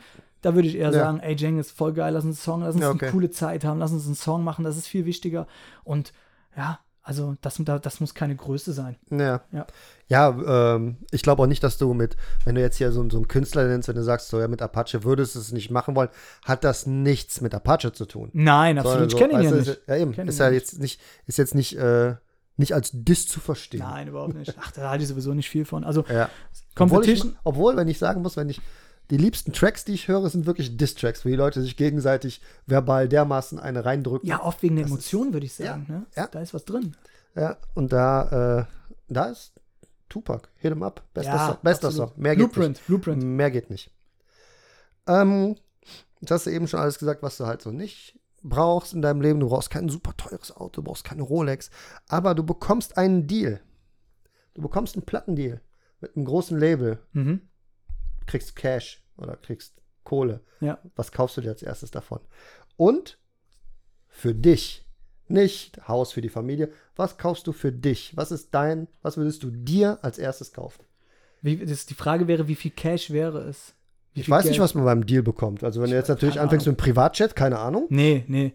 Äh, das es wäre wahrscheinlich, ähm, wenn das wirklich Geld wäre, was mir gehören würde. Ist dein Geld. Also wenn es wie ein Handgeld wäre und kein Vorschuss, äh, dann würde ich sehr, sehr wahrscheinlich in, äh, in Sicherheit investieren, weil mir das nämlich Sicherheit Okay. bei der Musik äh, geben würde, wenn ich zum Beispiel mich nicht darum kümmern müsste, Miete zu bezahlen. Hätte ich Ja. mehr finanzielle Möglichkeiten, wenn ich die aufbringen müsste, für Musik zu machen. Es wäre wahrscheinlich sowas wie eine Eigentumswohnung, eine Immobilie. Wie gesagt, pff, je nachdem, wo ich wohne, brauche ich kein Auto. Ja. Da ist erstmal, ich möchte gesichert haben, was ich liebe. Das ist, das ist so, ich brauche ein Dach über Kopf mit Ja. meiner Frau. So, und das wäre das, was ich, wo ich mich drum kümmern. Also gar nicht dieses, also tatsächlich dieses, äh, ja, rationale, wie du auch gesagt hast, Ja, ja. rationale, bewusste, was sicherlich auch schon, ähm, du bist nicht alt, ich bin 50 Prozent älter als du. ähm, Schön äh, was, ausgedrückt. was aber in deinem, was aber in deinem Alter äh, schon die Reife und mehr Erwachsenes ist. Wenn ich das jetzt, glaube ich, einen, einen 16-Jährigen fragen würde, würde sagen, ja, ich hole mir erstmal eine Iced Out Daytona äh, von Rolex oder Ja. ich muss jetzt hier erstmal den neuen Ferrari oder Ja. bla bla bla, sowas, ja. Aber, boah, ich, also, vielleicht bin ich da exklusiv unterwegs, aber, boah, ich würde mir jetzt auch diese Ice Out Daytona oder sowas, ganz im Ernst. Die, Würde ich dir also, abraten. Ja, will, will ich gar nicht haben. Also, selbst wenn es eine Wertanlage ist, also, die kauft sich ja jeder, der sie sich kaufen kann. Aber nicht Iced Out. Da gibt nicht, nicht Iced Out. Iced Out macht die Uhren wertloser. Okay, habe ich keine Ahnung von. Ja, ich, ich, ich ein bisschen. Weißt du, die machen kleine Löcher in die Uhren rein, Ah, um die okay. Diamanten da reinzustecken. Ach so, okay, ja, ja. so, klar, und die macht Sinn. Diamanten, die da drin sind, wenn die nicht von Rolex selber reingesetzt werden, also nicht Factory sind, dann äh, sind, das, sind das so Restdiamanten, die beim Schleifen irgendwo Ah, abgefallen okay. sind. Die Uhr ist ohne Diamant, sagen wir, 50.000 wert und mit Diamant nur 40. Ah, okay. Komisch, man würde meinen, es ist eine Wertsteigerung. Ja, ja, ist es klar. aber nicht. okay. Außer Rolex setzt die Diamanten selber ein. Du hast Factory Set Diamonds. Dann, dann ist ein anderes Thema. Siehst du, wie weit ich davon noch weg bin? Ja, für mich ist äh, Uhren und so ein Thema, so, so Luxusartikel schon immer irgendwie interessant gewesen. Ja, ist auch interessant. Also eine schöne Uhr ist ja auch nichts Verkehrtes. Dritte Frage, und das wäre tatsächlich meine letzte Frage. Kannst du dir vorstellen, einen englischen Song zu machen? Nichts ist ausgeschlossen. Ähm, jedoch wäre da die Sprachbarriere, um das gut zu machen, zu groß. Mhm. Äh, ich spreche halt Schulenglisch. Ich kann mich Ja. verständigen, mehr aber auch nicht. Also ich könnte kein Businessgespräch führen, das ganz klar nicht. Äh, bin auch dabei, das äh, zu trainieren, weil ich da selber ein Interesse dran habe. Ich möchte. Bin ganz ehrlich, ich glaube, wenn du Englisch rappst, brauchst du kein Business-Englisch. Das wahrscheinlich, aber mir würde es an Wortschatz fehlen. Deutsch Ja, ist meine ja, Muttersprache. Ich träume Deutsch, ich, äh, ich, ich rede Deutsch, äh, ich schreibe Deutsch. Ähm, ich mag die deutsche Sprache auch, auch wenn sie so, so eckig und so kantig ist, aber ich finde, da ist irgendwie eine, eine, eine, ähm, eine mir fehlt ein ganz, ganz schönes Wort. Äh, eine Ästhetik ist da drin. Ist auch sehr vielfältig. Ja, genau, richtig. Wa- Was ja für jeden, der sie lernen muss, immer so ein bisschen, ich will nicht sagen zum Verhängnis wird, aber genau das Schlimme daran ist. Eine Hürde. Ähm, aber ich würde das auf gar keinen Fall ausschließen. Ich habe mir fest vorgenommen in meinem Leben, also ich möchte erstmal mein Englisch verbessern, dass ich weniger stockend mich, zum Beispiel, wir fahren jetzt nach Kroatien am Donnerstag, äh, am Freitag zwei Wochen, ähm, dass wenn da jemand Englisch sprechen kann, ich mich weniger stockend mit dem unterhalten Mhm. kann.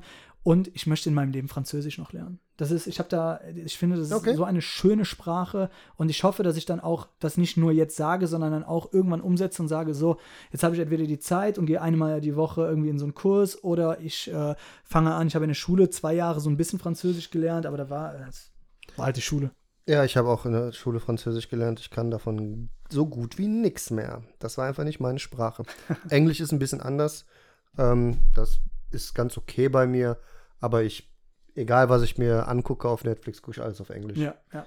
Ähm, außer meine Frau will mitgucken, dann gucken wir es auf Deutsch. Stört mich momentan, weil wir die neue Black Mirror Staffel gucken. Und ich habe alles auf Englisch geguckt, jetzt gucken wir es auf Deutsch. Aber na gut, kommt, Okay. werde ich schon überleben. Ja, dann ähm, sind wir quasi aus meiner Sicht hier am Ende. Und da würde ich dich noch fragen, willst du noch irgendwas an die Community berichten? Irgendwie einen Dank oder so? Und vor allem, wo man dich findet. Mach Werbung für dich. Ja, vielen Dank. Also erstmal vielen lieben Dank an dich für die Einladung. Es hat mir unfassbar viel Spaß gemacht tatsächlich. Das sind genauso die, die Unterhaltungen oder die Form von Austausch, die ich tatsächlich sehr, sehr gerne habe. Ähm, Es war auch ein, ein Fest mit dir, ehrlich gesagt, weil du, ähnlich wie ich, sehr viel reden kannst. Und das ist gerade im Bereich Podcast wirklich gut. Das ist gut. wirklich gut. dann haben wir einen guten Job gemacht. Nee, also dafür wirklich vielen Dank. Es hat mir sehr viel Spaß gemacht. Äh, vielen Dank für, also erstmal an dich für die ganze Arbeit, dass du da wirklich Fragen von Leuten aus meinem Umfeld reingeholt hast. Äh, Kannst du an deine Frau senden, die Fragen, weil sie habe ich heute akquiriert, dass die, die Leute, die sie kennt und die dich kennen, ich kenne da nicht so viele, ja, klar. ähm, anschreibt. Ach, sehr cool. Ja, werde ich ihr meinen Dank aussprechen. Äh, vielen Dank an jeden, der das jetzt hören sollte, äh, der da eine Frage gestellt hat. Super nett, dass ihr hier die Folge damit bereichert habt. Ähm, ich muss Werbung machen, habe ich gehört. Nein, ich muss natürlich nicht, mache ich gerne. Mach Ähm, Werbung für dein Produkt, mach Werbung für dich. Du kannst darauf wirklich stolz sein, was du da machst. vielen Dank. Das kann nicht jeder. Dankeschön. Das ist nicht leicht. Ja, vielen Dank. Ähm, ja, wie zu Eingang schon gesagt, äh, mein Künstlername ist Höhenflug. Folgt mir gerne auf Social Media. Ich bin auf Instagram, auf Facebook bin ich auch. Das aber so ein bisschen nebensächlich. TikTok habe ich auch, aber das läuft auch alles so nebensächlich. Alle Hauptinformationen bekommt ihr über Instagram. Einfach Höhenflug mit oe.official da suchen oder einfach Höhenflug eingeben. Da solltet ihr mich auch finden. Gerne dort abonnieren. Könnt ihr mir auch natürlich gerne eine Nachricht schreiben, wenn ihr eine Frage habt. Spotify ist mir ein großes Anliegen. Da könnt ihr mich auch abonnieren. Äh, meine Songs findet ihr alle unter Höhenflug auf Spotify. Ich habe eine eigene Playlist auf Spotify und natürlich auch auf den anderen Streaming-Anbietern, Apple Music, Amazon Music, Deezer, etc. etc. Hört rein, schaut auf YouTube vorbei, wenn ihr ein Musikvideo von mir sehen wollt und äh, ja, lasst ein bisschen Liebe da. Vielen Dank. Das ist geil. Die, die Musikvideos sind aber auch auf Spotify, ne? Wenn ihr den Song aufmachst, laufen die dann im Hintergrund. Ja, das sind diese Canvas, die, äh, das sind immer so 8-Sekunden-Videos, die man da reinsetzen kann. Mhm. Ne? Also das, das sind nicht zwangsläufig Sachen aus dem Musikvideo. Ah, okay. die, die macht man da separat. Ah, rein. okay. Genau. Ja, gut, dann vielen Dank, dass du da warst und äh, Danke. hat Spaß gemacht. Gott, ich würde das so gerne hauptberuflich machen. Bis zum nächsten Mal. Ciao. Ciao.